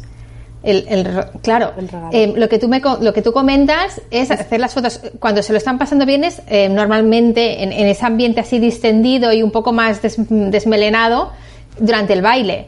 Pregunta número 8. ¿Cómo abriríais el baile? Yo, mmm, o sea, eh, yo en mi caso concreto, yo lo abrí con mi marido, porque yo ya, además es que a mí lo que me pasa es que yo me casé con uno de mis hijos ya, o sea, yo ya tenía uno de mis niños, tenía un año exactamente. Entonces yo abrí el baile con mi marido, mi padre tenía a, mi, a Jorge, a mi peque, y nos lo trajo, o sea, que bailamos los tres, y luego bailé con mi padre. Pero a mí el, el que la gente, las novias, empiecen el baile con su padre, me parece un, un, igual es una tradición machista de mierda, alguien dice algo así, pero para mí es súper especial el poner en valor al, al padre que, que, nos ha criado y que nos ha tal y decirle es mi momento contigo. Pues yo lo abriría como lo abrí, que lo abrí con mi marido. Yo, por ejemplo, no es que sea súper fan, pero es que a mí me hacía ilusión. Eh, abrí, hicimos un baile, o sea, de hecho tomamos clases y tal. Mi marido no baila y a mí me encanta bailar. Y entonces fue como, es como mi única excusa para poder bailar. Entonces, aunque no es el formato que más me guste, pero sí que para mí, para él funciona. O sea, no es que me encanten las coreografías y todas estas cosas. Y de lo que sí que me arrepiento es de que en la vorágine de los nervios, de que eso no pensé en ello y tal, no bailé con mi padre. Mm. Y además, mi padre es bastante tradicional. Y cuando lo pensé a posteriori pensé, tiene que tener un cabreo que lo voy a flipar, lo voy a flipar, me va, lo va a echar en cara el... Me encanta, el momento padre-hija me encanta. Sí. Y, y he de confesar que mi padre se lo pasó tan bien tan bien, porque además para él hacía muchísimo que no iba a una boda, yo soy hija única, se lo pasó tan bien que todas las fotos de mi padre bailando en la fiesta, es que yo creo que lo último que se acordó era de que tenía una hija con la que, que debía bailar. Porque, y siempre lo pensé y dije, madre mía, el día que se dé cuenta de que no bailamos, me lo va a echar, o sea, viviré con esa carga el resto de mi vida. Pero es que se me olvidó completamente. Se me fue totalmente la Bueno, porque es, un día que todo es, todo tan surrealista un poco, ¿verdad? Ese día. Yo fíjate que odio el marisco, bueno, no, o sea, no como ni gambas, para que me entendáis, porque no como nada que sea marisco, nada. Y ese día servimos a todos, y yo por no hacer la cosa diferente, hice que me sirvieran a mí también eh, un bogavante, me lo comí entero. Misma situación la mía. Eh, y no sé cómo, no me preguntes, soy incapaz de ponerme en la, boca una gamba, incapaz, una, una pechina, un berberecho, yo no como nada de eso. Me comí el bogavante entero, porque en ese momento estás en otra dimensión, totalmente. A mí me encanta el momento padre, baile padre-hija, me encanta, pero si un día se casan mis hijas, casi que prefiero que les pase como a Mónica y que se olviden. Porque, o sea, el drama mío, o sea, lo que lloraría un día si salgo a bailar con mis hijas allá. Es súper emotivo, Guille, es súper emotivo y, o sea, cualquier tema que le toques de las niñas, o sea, bueno, eh, fijaros que el último día de colegio de la de primaria de la mayor dijo que no quería ir al colegio porque le, le, le suponía pues emocionalmente esa, esa despedida, ¿verdad? Vamos a ver, ah, ¿cuál nos pregunta? ¿Qué harías el día siguiente de la boda? Mónica, dormir. Sí, sí, o sea, descansar por la mañana, sí, pero em, mm, yo haría una mini fiesta o quedada con la gente más cercana. Yo no lo pude hacer, pero lo haría para disfrutar así con, lo más cercano, ¿eh? con los amigos íntimos y la familia íntima. Hmm. Pues yo haría repaso con mi marido, repaso de la boda. no porque, no porque con el Excel. Eh, con el Excel, no, no, no. Repaso de qué tal, cómo lo había vivido él, porque yo lo hice, ¿eh? porque eh, es cierto que, o sea, nosotros al día siguiente, como era una boda de fin de semana, al día siguiente todavía teníamos el desayuno con los invitados, la comida, o sea, nosotros sí que teníamos fiesta para rato, teníamos preboda y posboda. Pero yo eh, sí que al día siguiente por la mañana con, con, Pablo, sí que recuerdo el estar hablando con él y decirle, y te fijaste que pasó tal, y, jo, y en este momento, y estaban hablando no sé quién con tal. O sea, eso me parece el ver la perspectiva desde la, o sea, la boda desde la perspectiva de él, me, me gustó mucho. Y, saber que también se lo pasó bien, que para mí el, el, el que se lo pasara bien él, porque al final el, eh, mucha de la organización de la boda, como podéis imaginar, el peso lo llevé yo. Entonces, eh, claro, yo le, yo le hacía súper partícipe a todo, ¿eh? de, todo a él, pero, pero digamos que había muchas ideas que eran mías y que, cosas que me apetecía hacer y que no sé qué, y, y sí, yo le quería preguntar a él que me diera feedback de en plan, oye, ¿qué tal? Hmm. ¿Te ha molado tanto como a mí? O... Claro, claro, claro, lógico. Y la última, y para terminar esta batería de preguntas rápidas, ¿dónde os iríais de viaje? Entendemos que no hay las circunstancias de restricción, o sea, que no hubiera, en un mundo en el que no hubiera e hipotéticamente las eh, circunstancias de restricción a, raíz de la pandemia, ¿no? O sea, sí. Yo a África. Yo repetiría la misma luna de miel.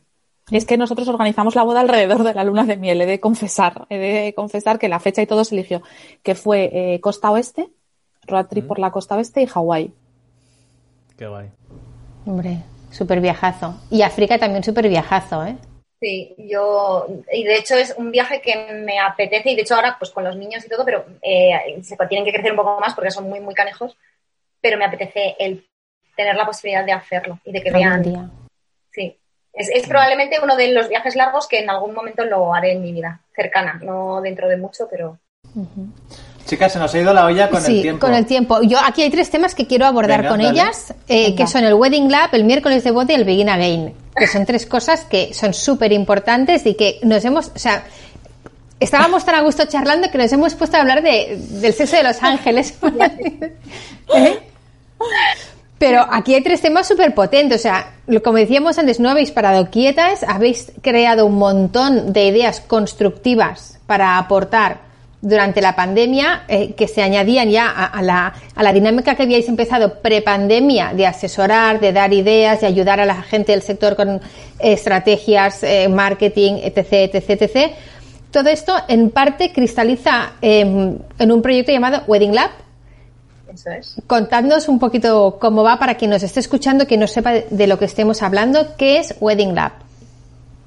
Pues Wedding Lab es un proyecto en el que estamos metidas con Rodolfo McCartney, con Isaac, eh, que surgió a raíz de un café, de ese punto en el que decíamos que la pandemia nos pegó una buena torta, nos bloqueamos, necesitábamos hacer cosas y una de las cosas que planteamos para eh, ver hacia dónde podíamos tirar era eh, hablar con la gente del sector. Y entre ellos, pues era Isaac, uno de ellos, y entonces hablamos con él, nos tomamos un café y en ese café surgió la posibilidad de, pues bueno, colaborar juntos, empezar un algo en el que, como teníamos una visión muy parecida de lo que estaba pasando en el sector y de lo que nosotros entendíamos que se podía hacer para apoyar a las empresas, pues empezamos a hablar de hacer un proyecto que, os digo honestamente, empezó con una cosa que aún todavía no le hemos sacado porque las circunstancias no son las adecuadas, y, empezó como una cosa muy pequeñita, pero cogió volumen y fuerza y, de todo y, es, una, es un proyectazo para nosotros ahora. Es, eh, nos ocupa muchísimo tiempo, nos da muchísimas alegrías, nos da muchísima eh, visibilidad también, porque es cierto que con el apoyo de, Rodolfo, la verdad es que al final él tiene una visibilidad que nosotros a lo mejor como Wednesday no estábamos consiguiendo. Y, la unión fue maravillosa. Estamos currando como jabatos los tres. Eh, estamos, tenemos una sociedad. O sea, es que es, es, otro concepto completamente nuevo que nunca jamás pensamos seguramente ninguno de los tres en que lo acabaríamos creando. Pero ahí lo que hacemos es apoyar a empresas. Tenemos una plataforma de formación online. Eh, pero también hacemos mm, sesiones grupales, sesiones individuales, hacemos muchísimo contenido de apoyo a las empresas desde la parte de estrategia, de ventas, de negocio, de comunicación, de digitalización, de todo lo que nos, se nos ocurre. Y, creíamos que había que visibilizar que el marketing y la comunicación en, el sector bodas era muy necesaria. Y entonces, pues en eso estamos. Mm. Sin parar. Sin parar, sin parar. Moni, ¿tú, qué, ¿tú cómo lo explicarías o qué quieres añadir a lo que ha dicho Violeta? Pues eh, totalmente de acuerdo con todo lo que ha dicho, especialmente con lo de que nos da muchas alegrías. A mí me, me encanta el, el trío que formamos porque en algunos puntos somos comunes en formación y en experiencia, pero en otros somos completamente distintos. Y vamos, yo lo que estoy aprendiendo de, de Isaac y de, Violeta no, vamos, que no, no, ni el mejor MBA del, bueno, del mundo. Aquí la digital, ¿sabes? Y luego me encanta trabajar con, con, las pymes de bodas. Me encanta. Yo no llevo en el sector, va a hacer dos años. Eh, no, no llevo tanto. Y me encanta porque veo que tienen, que no son conscientes, pero tienen un montón de potencial. Porque es verdad que es un sector que ha tardado más por sus características, por el tipo de cliente, en digitalizarse, en meterse de lleno en, la, en el marketing profesional. Y si ellos vieran que con inversión y con eh, ganas lo que pueden conseguir, que de verdad que es un sector brutal. Em, ¿Qué nos falta al sector como conjunto para materializar esos potenciales de los que estás hablando? Pues digitalización, muchísima. Eso sí que, lo sufrimos en el día a día. Y ellos mismos, o sea, con los wedding labs con los que trabajamos, ellos mismos, en cuanto les empezamos a explicar y a decir por qué es necesaria, lo ven, o sea, lo ven y lo entienden perfectamente. Y creo que falta sentirse empresario. Hmm. Creo que mucha gente, eh, una amiga me decía hace poco que ella tiene una empresa y que con la anterior socia no, no había funcionado porque ella tenía mente de empresa y la, la, compañera tenía mente de autónomo, de, bueno, yo hago unos pequeños trabajos, sobrevivo, un pequeño sueldo, un tal. Como de artesano, un poco. Sí, más de artesano, de poquito a poco, de pues a mí que me subcontraten o que me hagan esto, lo otro. Y yo creo que en el sector falta esa mentalidad empresarial, de que somos empresas, aunque sea una persona, ¿eh? aunque sea una wedding planner, es una empresa, no es una persona haciendo pequeños trabajos. Y falta un poquito en eso, creo que de ambición, de que la empresa ahora pueden ser uno, dos o tres, pero que puede tener recorrido y el día de mañana podéis ser diez, doce o los que sean. Totalmente. Y uno de los errores de los que más me arrepiento en todos los años que llevamos es que durante 12 años pensé que si teníamos mucho trabajo, los números funcionarían por sí mismos. Y no es así. Números. Doña Excel, que, que, que comente Doña Excel. me encargo, me encargo de esa parte en Wedding Lab y les doy mucha caña con el Excel. Y voy a ver, por fin me paso hablar del Excel. Eh, les doy mucha caña con eso porque yo creía que las, o sea, yo no soy una usuaria de Excel de, de, de controlar mogollón, ¿eh? O sea, ojo, que yo aquí no tengo ni idea en realidad, o sea, soy una pringada del Excel, pero lo he utilizado en mi favor. Y durante un tiempo no controla, yo al principio de Wednesday no controlaba los números de la empresa, no controlaba lo que dices tú. Si yo tenía no sé cuántas bodas y entraba dinero, ¿qué problema tenía? Pues ninguno. Sí. Pero claro, yo decía, ¿cómo es posible que ocurre como una auténtica jabata de estar eh, desde por la mañana que me levanto hasta por la noche que me acuesto los siete días de la semana y a fin de mes la cuenta no que lo note mucho? ¿Cómo es posible? Y empecé a controlar los números. Es decir, ¿cómo es posible que hiciera esta acción, este no sé qué, esto no tiene sentido, este mes no vendí nada, este no sé cuánto, esto no sé qué, porque este mes de repente han, entrado siete bodas, ¿qué ha pasado? O sea, empecé a medir, a tomar métricas y el Excel eh, nos, ayuda a, a, controlar todo eso. Y esto es lo que yo eh, me harto de repetir en Wedding Lab. El Excel es nuestro nuevo mejor amigo, hay que querer al Excel, sí. hay que apuntar cosas en el Excel y hay que utilizarlo en nuestro favor. Y no tenemos que ser super cracks del Excel, tenemos simplemente que utilizar una herramienta que tenemos en todos los ordenadores y que, y que por defecto la tenemos ahí de muerta del asco. O sea, aprender sí. cuatro cosas es saber cómo se suma, cómo multiplica y filas y columnas y poco más, es el ABC y nos da una cantidad de libertad y una cantidad de información que las sí, empresas sí. ahora mismo no la tienen. No, es que creemos que podemos sí. tirar sin eso, en realidad no podemos. No, no, Así no. que por, por, el Excel, ¿eh? De hecho, la parte de mentalidad empresarial diría que va más allá en que todo el mundo eh, quiere ser excelente en lo suyo. Y las wedding planners siguen formándose en ser wedding planners, fotógrafos en fotografía, videógrafos en videografía, en, en vídeo, en las fincas, el catering, la comida, no sé qué. Y nos olvidamos de que el resto de la empresa, la parte administrativa, la parte de financiero, de parte económica, también la tenemos que controlar. Mm. Yo sí que me he llevado un poquito de, de, susto de ver que la gente cuando le preguntas por dónde te llegan los clientes y qué canal te convierte más, qué canal te trae más clientes más rentables, nadie lo sabe. Mm. Porque yo soy excelente en maquillaje, soy excelente en peluquería, sí, sí. soy excelente en, en, organización, pero de mi negocio tengo cero control. Mm.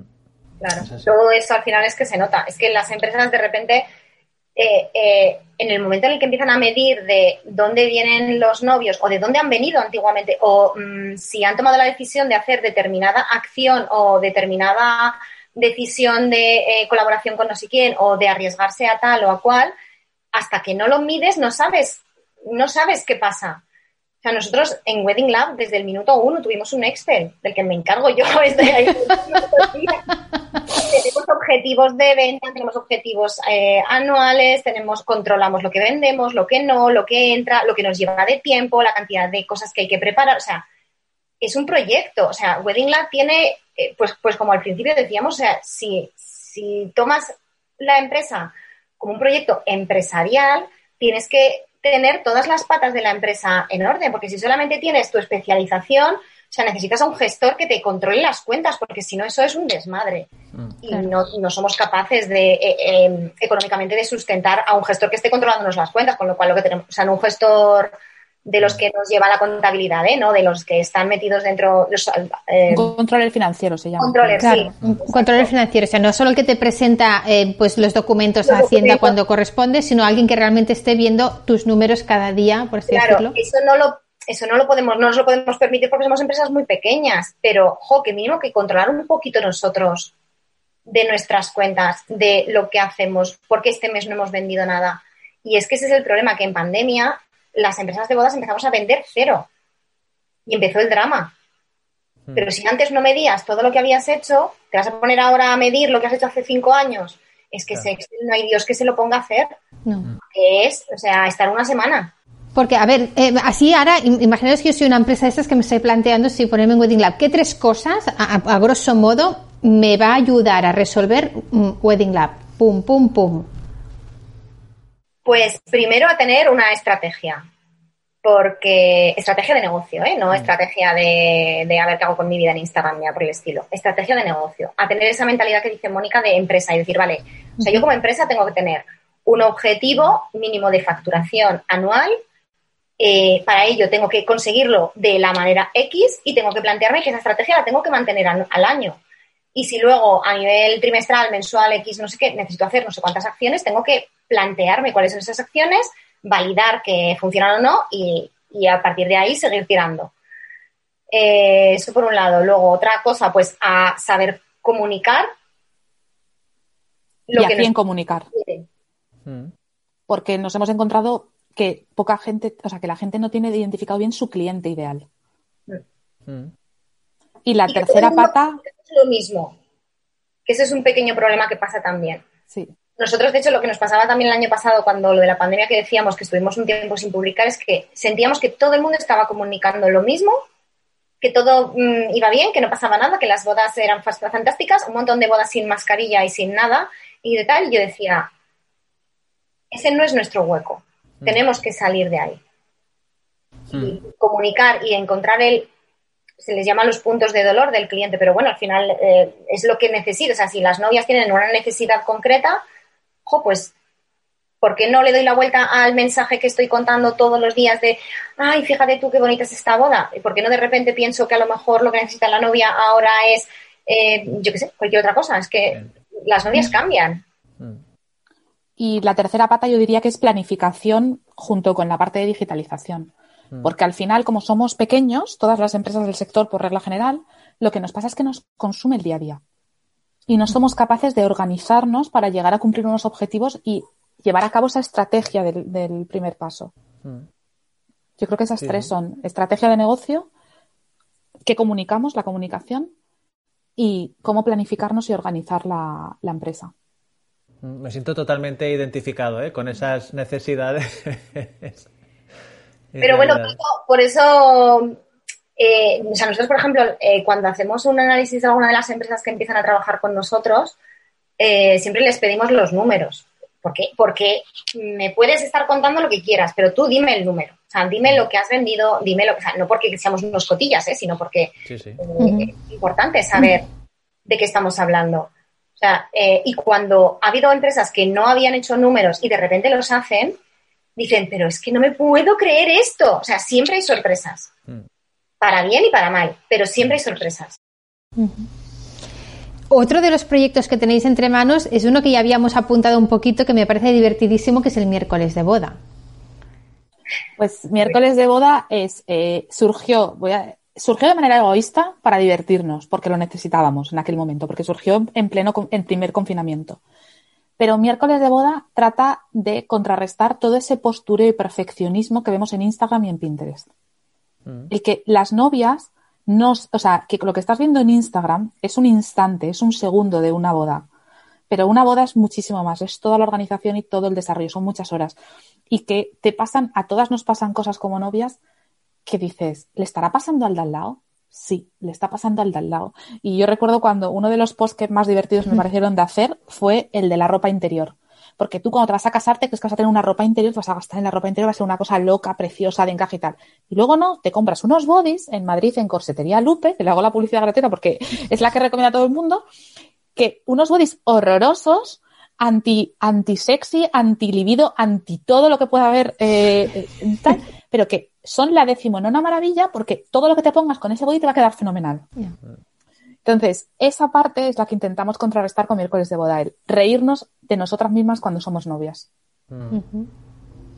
¿Y qué, qué feedback estáis encontrando? ¿Estáis, eh, ¿Cómo se está respondiendo la gente? Porque a veces el sentido del humor, que comentábamos antes también, el sentido del humor, eh, bueno, no todo el mundo tiene el mismo tipo de sentido del humor y tal y cual. A mí me parece divertidísimo, a mí me parece divertidísimo, pero claro, mm, Es, es cierto que es una cuenta que, que está creciendo poquito a poco y que ahora mismo el feedback que tenemos es de gente que o se ha casado, novias, que ya han pasado por novias y se parten y te dicen, Claro. a mí me pasó lo mismo, yo eh, flipé, no sé qué tal.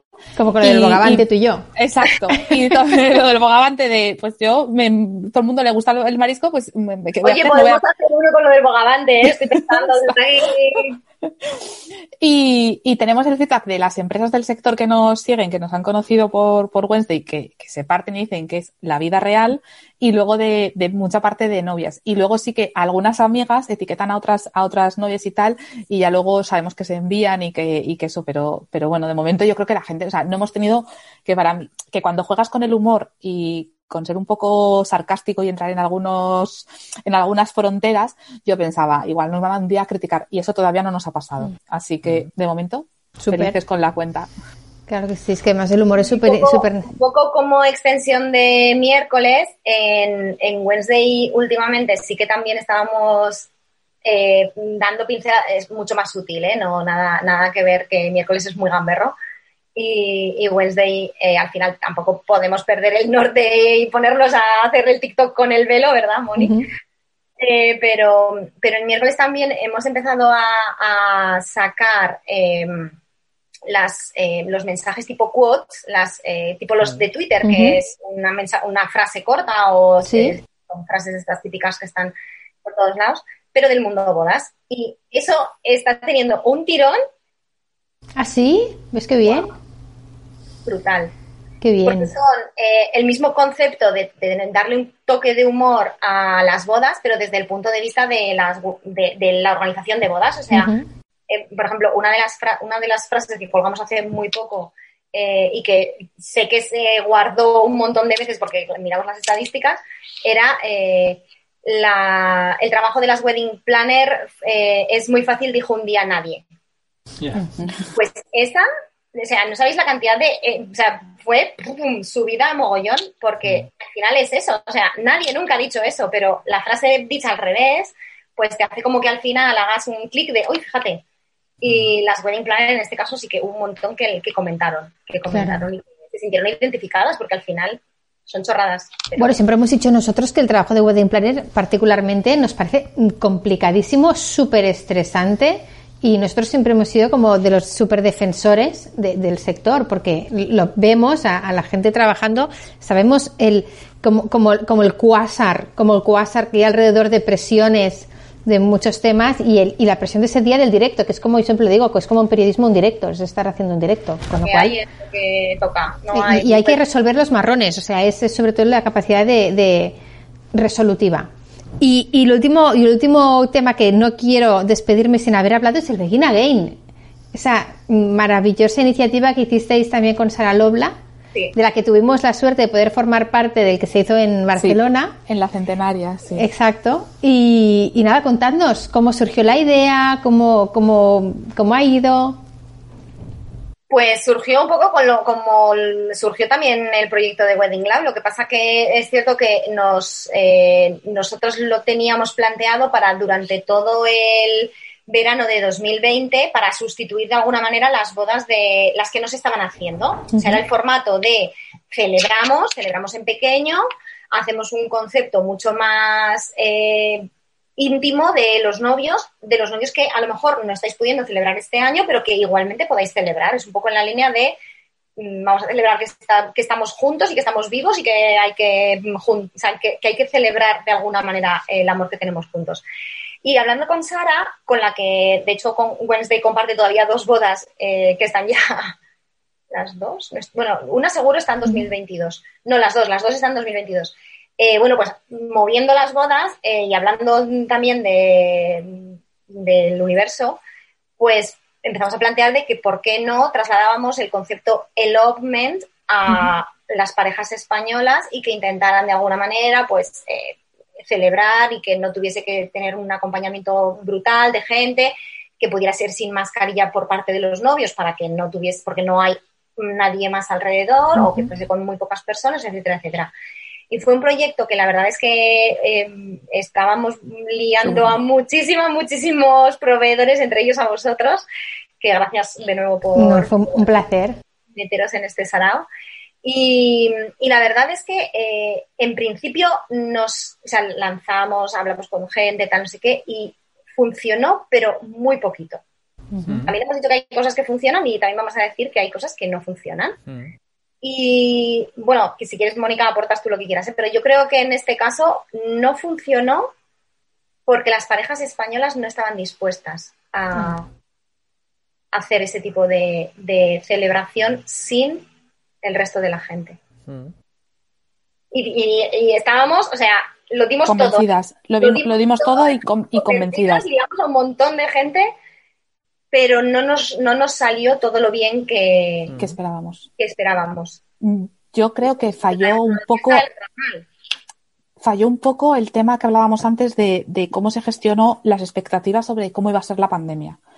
Eh, nosotros vimos muy claro, tanto Sara como, como, nosotras vimos muy claro que el verano no iba a ser normal y que esos novios tenían que tener ilusión por hacer algo y por, y por tener su momento, porque a mí me parecía precioso el pensar en no me puedo casar en la fecha, llevo un año planeándolo, pues voy a tener una alternativa porque quiero recordar esa fecha de alguna manera especial que quede en el calendario si voy a aplazarlo. Pero creo que ahí chocamos un poco con el otro mensaje que era mucho más eh, optimista y que para mi gusto no era realista, pero...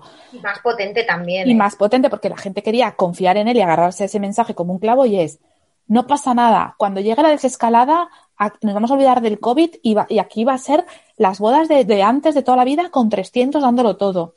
Y creo que chocamos en el momento que lo lanzamos más o menos por la misma fecha que empezaba la desescalada y chocábamos el mensaje. Nosotros era un mensaje de, pues no pasa nada si tienes que aplazar, vamos a hacer esto que es súper bonito para vosotros, para que tengáis un momento.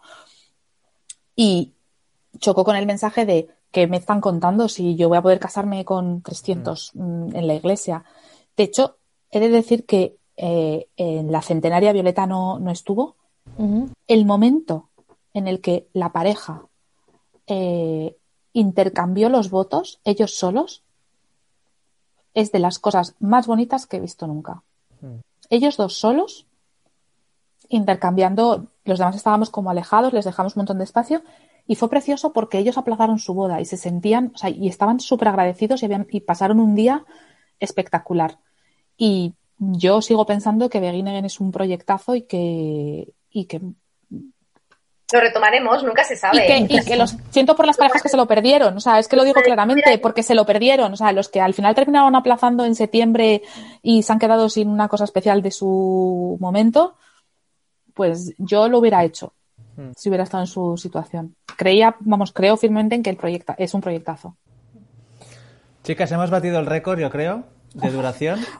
Es que hablamos, hablamos por los No, no, no, no, no, por eso, sino porque seguiríamos. Si, fíjate, si yo estoy aquí como, tengo no sé cuántas preguntas sobre cada cosa y estoy como reduciendo porque podríamos estar dos horas más, estamos de acuerdo, ¿no? Porque, y eso sin tener en cuenta que nos pudiéramos liar a hablar de otros temas colaterales. Sois un, sois un referente en todo lo que tocáis, o sea, sois súper valientes, nadie se atreve a decir lo que no funciona. ¿Sabes? Nadie se atreve a decir esto lo hemos hecho. Pero, pero ¿por qué? Es que. No lo entiendo yo eso. Porque. Tío, yo también me equivoco. Y yo soy la primera, ¿eh? Que lo reconozco. Eh, es que no lo hicimos. No, no, el proyecto no estaba mal. No estaba mal el lanzamiento. No estaba mal la gente con la que trabajábamos. Era que el mensaje del otro lado nos venía tan potente que nosotros con nuestra banderita de celebra en pequeño éramos imposible que lo batiéramos. Entonces, no fue, el no fue el momento adecuado. A lo mejor Begin Again tiene una segunda vida en 2022, yo qué sé. Sí, sí. Pero has de ser muy valiente para eso. Nosotros em, somos fans al 100% de pocas cosas. Y una de las cosas que yo soy fan al 100% es del cole de nuestras hijas. Y se lo dije a una de las, de las directoras. Es su directora, creo. Sí, es que de verdad que no me pongo la camiseta de nada y de, de vuestro cole me lo pongo. Y me dijo, oye, nosotros la cagamos también, ¿eh? Digo, es que por eso soy, soy fan vuestro. ¿Qué cole te dice que también la caga ninguno? Entonces, esa, esa valentía que tenéis, entre otras cosas, es lo que os convierte en referente en todo lo que tocáis. En bodas, en wedding labs, en proyectos altruistas, de verdad que es una pasada. Sois tan referente que tengo un documento a ti no sé si te lo he explicado. No sé tengo, tengo varios documentos de gestión en Google y uno de ellos se llama Rincón de Pensar. Y se llama así por una boda que hicimos con, con vosotras hace muchos años. Y se me quedó la frase grabada y cada vez que la veo pienso en, en aquella pareja y en vosotras, en el rincón de pensar, que es algo que vosotras eh, incentiváis constantemente. no, yo la verdad, y recuerdo con un montón de cariño esa boda además porque curramos como monas, pero la verdad es que fue un bodón. Hmm. Y, me acuerdo, de hecho, fíjate, te voy a contar una, una anécdota que eh, al final de la boda eh, sin querer, te llevaste mi portátil, Guille, y tuvimos que hablar para que te pararas de no sé dónde que estabas, en medio de la carretera de por ahí de, la Costa Brava, y de decir, por favor, por favor, vuelve, que te has llevado mi portátil, no sé qué. Un clásico, siempre me dejo cosas, me llevo cosas, un peligro pues, constante. Con, mucho cariño. Y mm. oye, quería, eh, no por nada, eh, sino porque quiero contaros lo último que con lo que estamos, que es que justo estamos en previa de lanzamiento y no sé cuándo lo vais a emitir esto, eh, y entonces quiero contaros, eh, la última liada en la que estamos es que vamos a, eh, como Wednesday como tal no va a hacer más bodas, sí que queríamos que todo el trabajo que hemos hecho anteriormente, todos esos Excels y esas cosas que tenemos de gestión de bodas, no, se, no se quedarán perdidos. Entonces, lo vamos a empezar a comercializar en formato producto online a partir de finales de marzo. Por eso os pregunto, como no sé cuándo, se, cuándo sale esto, pues no sé, tenemos que hacer calendarios porque vamos grabando muchos y luego hacemos calendario de emisión. Os lo cuento, os lo cuento y como no sé cuándo entra, pues a lo mejor entra y ya se mete en mitad de abril, pero bueno. Eh, lo que vamos a hacer va a ser esto, ofrecérselo a las novias para que si ellas quieren organizarse la boda, lo puedan hacer con todas las herramientas con las que nosotros hemos organizado mm, cerca de 200 bodas durante todos estos años. Mm. Y antes de eso, vamos a hacer un webinar gratuito el día 25 de marzo, que es para todas las novias, para todas las que quieran. O sea, en plan, mm, te casas en Valladolid, fenomenal, te casas en Alicante también, no sé qué, que es para apoyarlas, contarles un poco las herramientas que nosotros utilizamos, pero sobre todo apoyarlas en ese momento tan de mierdecilla que están viviendo con la organización de su boda, que tendría que ser un momento súper chulo, y en cambio pues les ha pillado la pandemia y están las pobres que no saben dónde les pega el aire. Entonces ese día haremos un poco Mm, apertura, eh, cuéntame, pregúntame, dime las dudas que tienes y en cierta manera apoyarlas y darles un poco de cariño a las novias. Oye, pues me lo apunto para, para cuando hagamos calendario porque ya te digo... Nosotros, si no lo publicamos antes. Y si no lo publicamos antes, exacto. o sea, sí, exacto. No hay prisa, es solamente que os lo quiero contar porque eh, al hilo de eh, que Wednesday ya no va a hacer más bodas, esto va a mantener Wednesday en Oye, súper exclusiva, o sea que además mm. tenemos una exclusiva en el, en el podcast. El nuevo proyecto, porque como tenéis poquitos proyectos, pues el nuevo proyecto eh, de, de, Wednesday, que es esta especie como de, de, asesoramiento también para novios y novias, parejas, eh, con todo el know-how que vosotras, ¿verdad que sí? Con todo el know-how que vosotros habéis ido acumulando a lo largo de, esas 200 bodas que nos comentabas. Llega a 200, pero... a grosso modo. Sí y, para darles eh, herramientas, eh, orientación, para que ellas puedan pues eh, orientarse. ¿Tenéis nombre o todavía no tenéis nombre o, es top secret? No, no, tenemos, tenemos. Dale, Viole, que es tu nombre. Se llama Novia 101. Como Novia 101. Sí, como, ¿Como qué, perdona? las asignaturas en Estados Unidos, cuando es el primero de no sé el qué, pues es el 101. En plan, economía 101, pues es el primer curso de economía. Y luego tienes 102, 103. Fíjate. Muy bueno. Oye, buenísimo. Economía 1, ay, economía 101, yo digo bueno, me parece lo más. Y, y me parece una manera más súper chula. No sé si queréis dejar algún mensaje para las parejas, para las empresas del sector, para quien queráis eh, desde aquí queréis transmitir alguna cosa que se haya quedado en el tintero, aparte de, esto que nos acabas de comentar, mm, fantástico. ¿Hay alguna otra cosa que queráis em, dejar dicha, por así decirlo? Yo a las novias, bueno, a los novios en general, hablamos siempre hacia las novias, pero a los novios que, que, están en estos momentos organizando su boda, que vienen de aplazarla, de moverla, que ahora están pensando, yo les diría que, que se casen. Que no por, no por nada en concreto, pero porque lo necesitan, porque merecen celebrarlo porque la boda va a ser especial, que no piensen que porque sea una pandemia o porque en el momento estemos viviendo, la boda no va a ser preciosa y no va a ser justo como la han soñado, porque va a ser perfecta para ellos. Y lo van a disfrutar y no saben lo que va a pasar el año que viene. No saben si va a venir otra pandemia, si va a venir un nuevo caso nuclear, no sabemos lo que va a pasar. Así que que no pospongan más la vida y sigan celebrando y disfrutando. Y que además tendrán para siempre una anécdota de yo me casé en la pandemia. O sea que. camiseta! Yo me casé en la pandemia, así que yo a todos los novios de, España, que de verdad que la pandemia no sea el motivo por el que aplazas una boda, que sea otro el motivo, pero que lo disfruten y lo celebren. Hmm.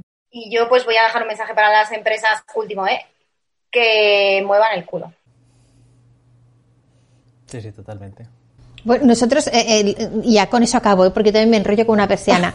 Eh, eh, lo, lo hemos comentado muchas veces también con compañeros que un poco la, la dinámica que hemos eh, cogido, eh, mm, bien o mal, o de- con la mejor de las intenciones por nuestra parte, haciendo, pues como vosotros comentabais, pues también como hemos pedido las cosas, un poco era lo- el- el- la filosofía del tiburón, que no paran de nadar ni cuando están durmiendo. Está aún dormidos y ellos siguen nadando, no pueden parar en ningún momento. Y un poco es la dinámica que hemos, que hemos mm, tomado, el camino que hemos tomado, y entiendo que es un poco el que tú también estás ahora mismo recomendando a. Sí, es que quedarse quieto es, es antiempresarial, por decirlo de alguna manera. O sea, es antinatura. O sea, el ser humano avanza, el- el- el- eh, las empresas avanzan, las novias avanzan, las bodas avanzan, todo avanza. Si te quedas quieto, ¿qué va a pasar? Hmm. Pues nada.